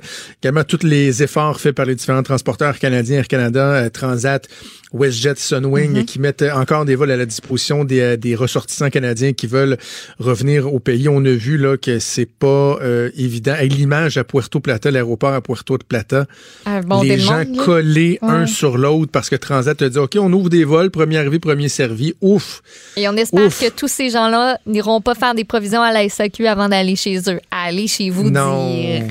Faites, faites-vous en venir. Faites-vous en venir. Demandez à quelqu'un d'y aller Des pour bons vous. D'ailleurs, c'est drôle, je, je fais une petite parenthèse parce qu'au début de l'émission, euh, Fred Rioux avait mis un extrait de François Legault qui disait que tout ce qui restait ouvert, c'était les, euh, euh, les épiceries, euh, bon, Mhm. soins de santé, puis SAQ. Puis là, il y a des gens qui disent, là, la SAQ, on aurait peut-être la fermer. Je m'excuse. Je m'excuse, mais faudrait être vraiment hypocrite pour penser que les Québécois ont pas besoin de la SAQ comme une espèce de service essentiel. là. Faudrait se mettre, ce serait vraiment de se mettre la tête dans le sable que de penser que le yam va pas pogner Si la si les SAQ SAQ fer- fermés, puis personne ne peut aller s'acheter une bouteille de vin. Puis ça, Hey! Puis je, je pense qu'il y a aussi cette, cette crainte-là que de dire, admettons, là, on ferme tel jour, telle date, on dit c'est terminé. Ça va faire comme, je pense que c'est à l'île du Prince-Édouard où le directeur de la santé publique là-bas là, était complètement découragé. Là, puis il l'a dit en ondes, ou c'était peut-être même le premier ministre de ce côté-là, puis il était comme, je suis découragé, je suis déçu de vous parce que tout le monde s'est rué dans les succursales de euh, pour acheter notamment du cannabis, mais aussi pour acheter de l'alcool. Ah, Il ouais. dit vous avez pas de bon sens, je peux pas croire que ça s'est passé parce qu'il y avait des attroupements. Fait que tu te ramasses avec beaucoup trop de monde qui peuvent se contaminer. Euh, fait qu'il était, il était complètement découragé. Fait qu'au au moins ça évite ça. Mais as-tu vu dans certaines épiceries, ont placé des, euh, ils ont pris, il y en a qui ont pris l'initiative de placer des plexiglas entre le caissier et la personne, donc qui, toi et moi, qui, qui va payer ses affaires. À la oui, caisse. proté- pro- pro- Ouais. protégeons-les. Moi, si la SAQ, à un moment donné, il en venait à dire, regardez, on met, on demande tout, on met tous les employés, on les mobilise, là, puis on va faire les commandes euh, mobiles, puis on va shipper ça euh, avec, avec Post Canada, pas de problème. Ouais. Mais sincèrement, je, je sais qu'il y a des gens qui vont dire, ouais, ben là, franchement, si on n'est pas capable de se priver de sa petite bouteille de vin, on a un problème. Mais il reste que ça fait partie du quotidien des gens. Puis le petit verre de vin, là, pour bien du monde, il va faire juste. On parle pas de coller une bouteille de vin pour oublier, là, puis de se, se, se, se péter à gueule, là. Juste dire, prendre une petite bouteille, tu sais. Euh, moi, en fin de semaine, je disais à ma conjointe, je dis, pour les prochaines semaines, là, on va se gâter un petit peu plus que d'habitude. Ben pas ouais. tous les jours, là. Mais tu sais, exemple, moi, j'ai pas de cellier, là. J'ai pas une, cave à vin, là, mais j'ai comme une petite réserve d'une dizaine de bouteilles Mhm. symboliques qu'on garde. gardes. Tu sais, il y en a que c'est à notre mariage qu'on a eu meilleur à boire dans 10 ans, dans 15 ans, etc. Hmm. Je sais tu quoi? Je pense qu'on va en ouvrir une. Je sais pas quand, en fin de semaine prochaine, mais euh, euh, samedi, on s'est fait venir des sushis. Sais, ouais, on va se payer à la traite des sushis. Tu sais, je pense que collectivement, on a Prenez besoin temps, de ouais. ça. Et euh, sans dire que c'est un bien essentiel, s'il y a des gens qui disent, regarde, moi, j'ai envie d'aller m'acheter une bonne petite bouteille. Euh, D'habitude, je paye 12-13 piastres. Sais-tu quoi? Je vais en acheter une à 22-23 Mm. peut-être pour samedi. Je pense que c'est correct qu'on on garde les SAQ ouvertes. Et si à un moment donné, on sent un besoin de resserrer encore qu'on le fasse, mais Mm. franchement, c'est un peu utopique de penser qu'on va arrêter de vendre l'alcool au Québec. Euh, du jour au lendemain, on a voulu un monopole, on l'a voulu comme ça, ben il faut aussi euh, faire avec. Alors, Ouais. Est-ce que les euh, employés sont, sont quand même inquiets? Puis d'ailleurs, Geneviève va recevoir une, une représentante des employés de la SAQ, Katia Lelièvre, est Mm. présidente du syndicat des employés de magasins et de bureaux de la SAQ. Fait que si vous voulez entendre ce point de, ce point de vue-là, c'est à 13h45 tantôt. Ça risque d'être bien Et les gens intéressant. doivent être, doivent être responsables.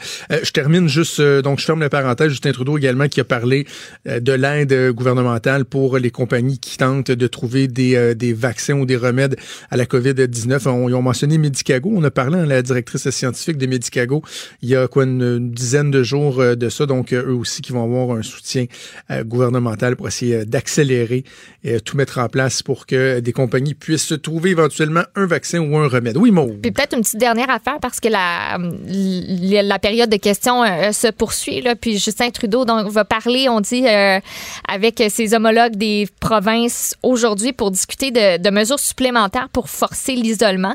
Et sur la table, ben, on n'exclut pas, entre autres, la circulation entre les provinces puis la loi sur les mesures d'urgence. Donc ça, ça va être discuté. Ouais. Ça va la être circulation des provinces, il y a quelque chose de très, très, très utopique là-dedans. Là. Ouais. Euh, je me souviens plus qui, je tout dans la presse ce matin, quelqu'un qui en... Non, en fait, c'est notre collègue euh, Guillaume euh, Saint-Pierre, euh, chef du bureau parlementaire à Ottawa, qui dit, regardez, juste à Ottawa, là, entre Ottawa et Gatineau, il y a une frontière techniquement là, entre le Mhm. Québec et l'Ontario. Tu peux pas demain matin dire il n'y a plus de déplacement de ces deux-là. Ça fait partie du quotidien. C'est un déplacement normal, c'est pas genre Hey, on vient d'arriver en Ontario, ouais, gang, checker ça. Non, non, c'est. tu- roules Ontario, Québec, Québec, Ontario, Ontario, Québec, Québec, Ontario. Euh, pas évident, pas évident. Et peut-être juste avant d'aller à la pause, euh, dans les nouvelles de dernière heure, notre collègue Félix Séguin qui Mhm. euh, nous apprend sur Twitter qu'il y a deux policiers du SPVM euh, qui ont été infectés à la COVID-19. Donc, évidemment, c'est le genre d'informations qui risquent de se multiplier au cours des prochaines heures, au cours des prochains jours. On va faire une pause et on revient. Bougez pas. Pendant que votre attention est centrée sur vos urgences du matin, vos réunions d'affaires du midi, votre retour à la maison ou votre emploi du soir, celle de Desjardins Entreprises est centrée sur plus de 400 000 entreprises à toute heure du jour. Grâce à notre connaissance des secteurs d'activité et à notre accompagnement spécialisé, nous aidons les entrepreneurs à relever chaque défi pour qu'ils puissent rester centrés sur ce qui compte, le développement de leur entreprise.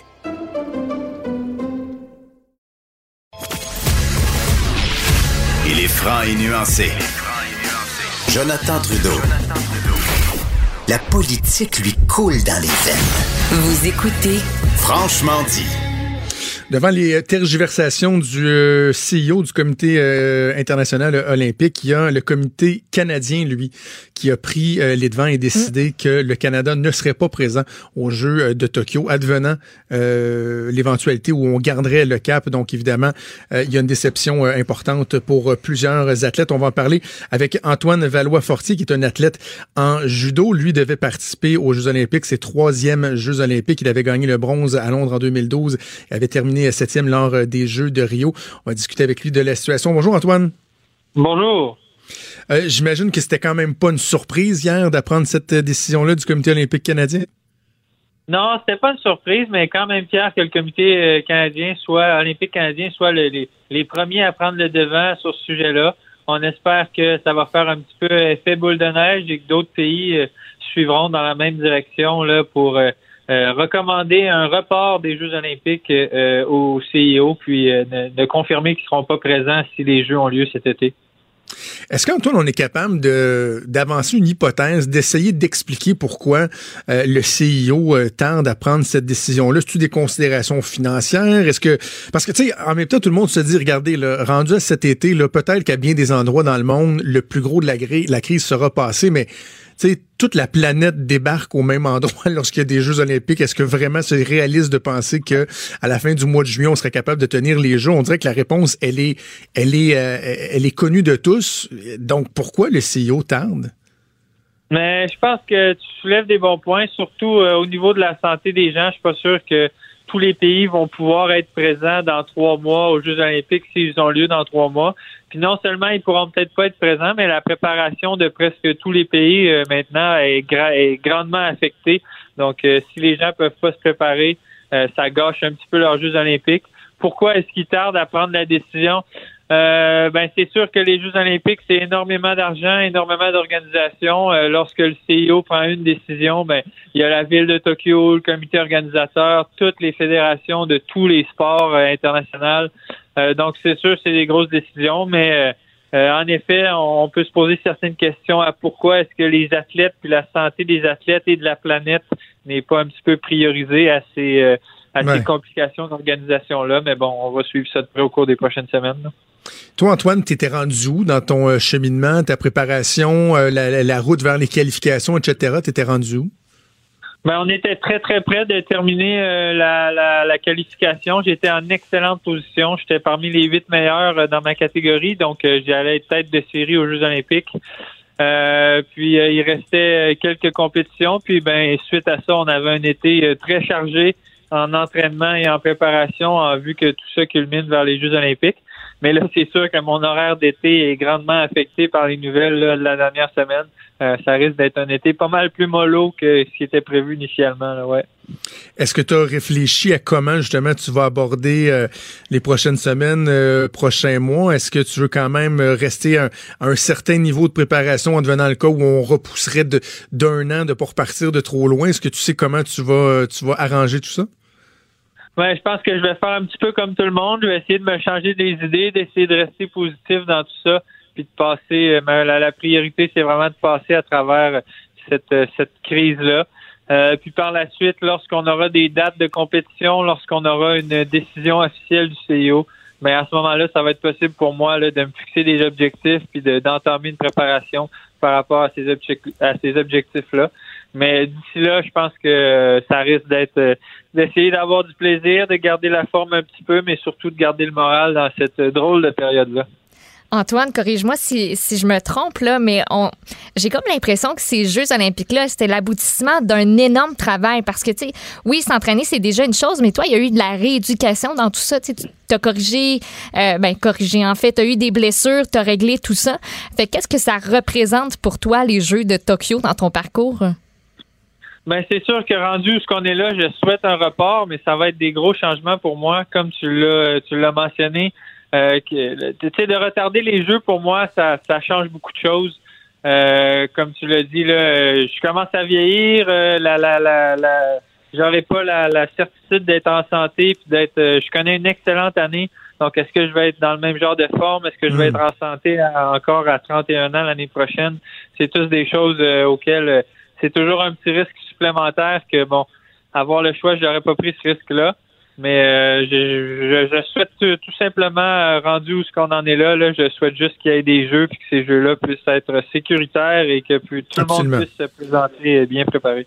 Absolument. Puis en même temps, il je trouve qu'il y a une belle lucidité dans, dans ton propos de mentionner même la, la fierté de voir le Canada être, euh, être un leader en ce moment, puis dire, euh, ben non, nous, on ira pas, malgré la, la déception que ça peut représenter. Non, c'est sûr que les, les, les, athlètes, on est tous un petit peu euh, tiraillés d'un côté, euh, bon, par nos objectifs sportifs, euh, puis de l'autre côté par euh, la, la, c'est la santé du monde là, qui est en jeu en ce moment. Donc, euh, c'est sûr que euh, non, je, je, je suis fier que le COC ait pris les devants. Euh, puis qu'on soit des leaders à ce niveau-là. Je, je m'attends à ce que plusieurs pays euh, suivent euh, la danse là, au cours des prochaines Absolument. semaines, prochains jours. Bon, on va suivre ça ensemble, euh, ensemble Antoine Valois-Fortier. Merci beaucoup d'avoir pris le temps de nous parler. Puis on va espérer qu'il pourra euh, y avoir un report et qu'on euh, te verra euh, aux Jeux olympiques de Tokyo lorsqu'ils pourront avoir lieu. Merci beaucoup. Merci, salut. Vous écoutez Franchement dit. Le risque de contracter le virus. COVID-19. Vincent Dessureau qui se joint à nous. Salut Vincent. Salut. Euh, dans tes sujets, on va commencer par la nourriture. Oui. Parce qu'on va être un peu plus léger quand même. Euh, tu poses la question, est-ce qu'on euh, on mange plus de, de carbs euh, lorsqu'on est en quarantaine? Écoute, je- moi, ce que je peux te dire, là, c'est que j'ai l'impression que la ceinture est déjà un petit peu plus serrée. Oui, hein, il faut, faut- faut falloir faire attention à, à ça parce que CNN avait un dossier ce matin là-dessus sur le fait que euh, on allait probablement là, à la maison manger un peu moins bien que- ou avoir un goût de manger de la scrap Ah, un ouais. petit peu plus que l'habitude. Et l'association qu'on fait avec c'est sûr que bon, on rester inactif à la maison euh, si on, on, on se bouge pas un peu, c'est pas l'idéal, mais c'est surtout ce qu'on vit un peu tous présentement, c'est-à-dire qu'on dort moins bien. Euh, Il y en a peut-être qui dorment sur leurs deux oreilles, puis c'est bien correct, mais euh, disons, l'actualité peut avoir tendance à nous rouler un peu dans la tête euh, en milieu de nuit. Là, où, euh, alors, plusieurs semblent se réveiller un peu, peu. à toutes les heures. euh, un peu de non, mais, Vincent, je sais pas toi, je sais pas Maude de ton côté, mais juste de rêver à ce qui se passe. Puis je suis pas en train de dire que je fais des cauchemars où tout le monde marche. Ouais. moi. Mais tu sais, j'arrête pas de faire des rêves de ça parce que veux, veux pas, on est tellement exposé à ça que je rêve que euh, j'écoute un reportage, que je- il y a une clinique de style. Tu sais, il y a, il y a deux semaines, on n'aurait pas pensé rêver à la COVID-19. Là, ça fait partie de notre vie. Là. Des fois, tu te réveilles puis tu continues à y penser. Je suis là aussi, je rêve que je parle à du monde via, à travers une vitre, puis euh, tout ça. Bon, on est un peu là-dedans. Alors, pour be- beaucoup de monde dans la société en général, l'insomnie ou les, juste les problèmes de sommeil un peu plus sont, sont décuplés. Et on associe beaucoup les problèmes de sommeil avec le fait d'avoir le goût de manger euh, mal, parce que ça va avec, c'est entre autres un- une déstabilisation de notre système, euh, de notre métabolisme, mais aussi du système endocannabinoïde, qui fait qu'on a le goût de manger du gras, du sucre, puis du, du euh, bon, euh, Un du- bon petit McDo. de la, de la- des biscuits et tout ça. Mm, petit Euh. D'ailleurs, c'est l'Université de Chicago qui disait ça, un groupe de, de, de neurologues qui disait quand vous avez mal dormi, là, vous dites pas Hey, j'ai vraiment mal le goût de manger une carotte. C'est pas comme ça, c'est pas, c'est pas comme ça Ben que, ça, non, c'est- c'est ben que ça se passe. Alors, euh, et également, c'est que le sommeil permet au cerveau de stopper l'hormone du stress. Mais quand on dort mal, on se réveille puis on est encore plus stressé. Alors, c'est un cycle qu'il faut casser. Euh, et aussi, pour s'aider dans le sommeil, certaines personnes, il semble qu'aux États-Unis, puis ici probablement aussi, c'est en forte hausse, l'utilisation de cannabis pour dormir mieux. Ça fonctionne. Par contre, vous avez, vous rajoutez par-dessus ça le problème que vous allez avoir les munchies, là, et vous allez manger encore plus de cochonneries. Euh, alors, les trucs, là, quoi Ouais. faire en rafale, c'est quand même des trucs qu'on connaît quand même en général, là, mais garder un horaire de sommeil régulier. Là. Alors, des fois, on va binge-watcher des séries. Là. Ah, je vais en écouter un autre, puis là, tu te couches plus tard. Euh, sortir de la maison au moins 15, 15 à 30 minutes par jour en plein soleil pour rétablir un peu notre cy- cycle circadien. Faire de l'exercice au, euh, euh, idéalement, mais pas près là, de, de, de- de l'heure de sommeil. Arrêter la caféine avant, euh, après 3 heures de l'après-midi. Avoir un rituel de sommeil. Dormir dans une chambre fraîche et sombre. Euh, et ce qu'on peut faire, par contre, avant de dormir, c'est des étirements. Ça semble que ça va très bien pour dormir. Alors, plutôt que faire de l'exercice, quelques étirements. Et on, la méditation, le yoga et tout ça, ça semble aider. Alors, si vous sautez dans le plat de biscuits après une nuit de merde, ben, c'est les choses à faire. Je lisais Voilà. euh, ce matin dans la presse qu'il y a une forte demande pour le craft dinner puis le beurre de pin. Ben, oui. Le craft dinner, là, on en parlait juste hier, là, mon chum et moi, puis j'ai acheté une boîte. Ben oui. T'as pas le Ben, droit de acheté. l'ouvrir sans moi. T'écoutes un film avec un gros bol, puis t'en manges un au complet, là. Ah, Moi, mais moi, je- moi, j'en mange Hey, pas parce que c'est des pâtes, dedans. mais tu sais, les enfants, là, normalement, on craft dinner, tu sais, on n'a pas ça dans la maison, là, c'est pas ce qu'il y a de, de mieux, là. Mais là, on a acheté trois, quatre boîtes, là, pas parce qu'on a peur de manquer de bouffe, parce que, à un moment donné, tu te dis, tabarouette, faut bien se récompenser aussi, là. Tu sais, les enfants, moi, depuis une semaine, ils mangent un petit peu moins bien parce que euh, c'est pas évident, ils restent dans la maison, on voit pas leurs petits amis, tu sais, fait que, ben oui, garde, on va faire venir une pizza ou on va faire un petit craft dinner. Tu tu, tu gardes un certain équilibre, mais moi, là, c'est bien les conseils d'usage, mais je suis bien à l'aise avec le fait que collectivement, on va peut-être prendre 5-6 livres dans les deux prochains mois, là. Oui. Puis, Regarde, de toute on, va façon, quand on- retournera dans le gym après, on retournera, mais garde, on a besoin aussi de, de, de se conforter un peu. Euh, Il faut pas capoter, euh, faut pas capoter avec ça. Hey, le temps file. Je veux que tu nous parles d'un autre symptôme qui était euh, surveillé, dont je n'ai jamais entendu parler de ma vie, et tu nous parles de l'anosmie. L'anosmie, euh, c'est un dossier qui honnêtement est intéressant parce que euh, c'est des experts, des rhinologues euh, britanniques qui ont remarqué, puis en, en Corée du Sud, on a la, la- la même remarque, beaucoup chez les jeunes là, qui ont très peu de symptômes de la COVID-19 où c'est très doux. Ce qu'ils ont, c'est une perte du, euh, de l'odorat euh, et du goût. Donc, ce qu'on appelle l'anosmie, c'est ça. On va euh, moins ressentir les odeurs. Et Oui, ça, le goût, il paraît que c'est vraiment un des symptômes qui se rendent compte qui est très, très, très présent. On, tu te mets à plus rien goûter. Ben, entre autres, en Corée du Sud, on dit que c'est 30% des patients qui ont été testés positifs qui ont eu de l'anosmie, alors comme euh, symptôme majeur. Et dans certains cas, il n'y a pas d'autres symptômes. On n'a pas la fièvre, on n'a pas la toux euh, chez les plus jeunes. Alors, ça peut être l'indice parce que si on ne remarque pas les symptômes, on peut transmettre encore plus la maladie. Alors, il faut être vigilant. On dit même ceux qui remarqueraient ça, là, soudainement une perte de, de- de goût et d'odorat, ben, de se mettre en quarantaine, de considérer ça de plus en plus comme un symptôme, euh, comme la fièvre ou la toux. faudra suivre, là, parce qu'évidemment, on découvre au fur et à mesure que- que- qu'est-ce que ce virus-là nous amène, mais il, semble avoir euh, quelque chose d'intéressant là-dessus, particulièrement chez les jeunes, à dénoter au niveau de l'odorat et du goût. Alors, soyez attentifs à tout ça. On mange tous les jours, alors c'est une bonne façon de se garder au courant si on n'aurait pas une infection. Absolument. Et même si tu veux pousser ta recherche un peu plus loin, parce que ma conjointe m'avait parlé de ça en fin de semaine, mais j'a- j'avais oublié que le nom c'était l'anosmie. Mais en plus, ce qui semblerait, c'est qu'il y a une façon de traiter l'anosmie, sauf que ce qu'on utiliserait pour le traiter serait un facteur aggravant. Ah, OK. Donc, il faut Dans- éviter de se faire traiter. euh, Exactement. Mm. Et je, je pense que c'est un médicament là, ou une molécule, je sais pas trop quoi. Il faudrait, euh, je vais pas induire personne en erreur, je, je redemanderai à ma conjointe, puis au péril, je vous en reparlerai demain, mais que faut faire avec parce que dans le traitement des symptômes euh, pulmonaires et autres, là, ce qu'on donnerait pour l'anosmie, ça aiderait pas de l'autre bord. Donc, c'est bon savoir. votre manque de goût. Ouais, Toffer c'est votre ça. manque de goût. Mais je, je le dis sous toute réserve. Là. Il me Manger semble. des choux de euh, Bruxelles. Dans ce temps-là, on en profite. Voilà, voilà. Des affaires qui goûtent pas bonnes, mais qui sont bonnes pour la santé. bon, avec du bacon. Ouais, Ben, qui- du bacon. dans- Oui, Avec dans du le four, du ben bacon. du sel, de l'huile. Avec un peu de bacon. ben Là, ça me parle. Ouais. Ça me parle. Dis bon bacon, c'est bon. Mm. Hey, merci Vincent, on t'écoute Merci. euh, évidemment un peu partout dans la grille horaire et avec euh, Mario à 14h30. C'est pas mal euh, déjà tout pour nous. C'est pas mal ça qui est ça. Passe vite, je suis content d'être revenu en studio, ça fait du bien. Ça fait du bien, j'ai même croisé des gens, j'ai croisé des gens. Du monde, toi, qui, qui, gardent tous une certaine distance quand même avec moi parce qu'ils sont comme moi, mais ta blonde est médecin. Ouais, je comprends, mais si ça dure huit mois, je peux pas être huit mois à la maison non plus alors que je n'ai pas de symptômes. Et c'est le cas pour Voilà. tous les gens euh, du milieu de la santé, mais évidemment, on va vivre ça pendant euh, un bon moment, une période où tout le monde, des fois, se regarde un petit peu du coin de l'œil en étant euh, pas trop, trop sûr de ce qui se passe. Alors voilà, il y a Sophie qui s'en vient. Je vous rappelle qu'on va aller faire un petit tour également du côté d'LCN pour voir les dernières nouvelles. Un gros merci à Achille Lemoinet à la mise en onde, à Mathieu Boulet à la recherche, à Frédéric Mocoll aussi qui donne un sérieux coup de main euh, en régie avec euh, Achille. Il y a donc Sophie qui s'en vient. Maude, on se donne rendez-vous Yes. demain à 10h. Je vous souhaite une Bye. excellente journée. Salut.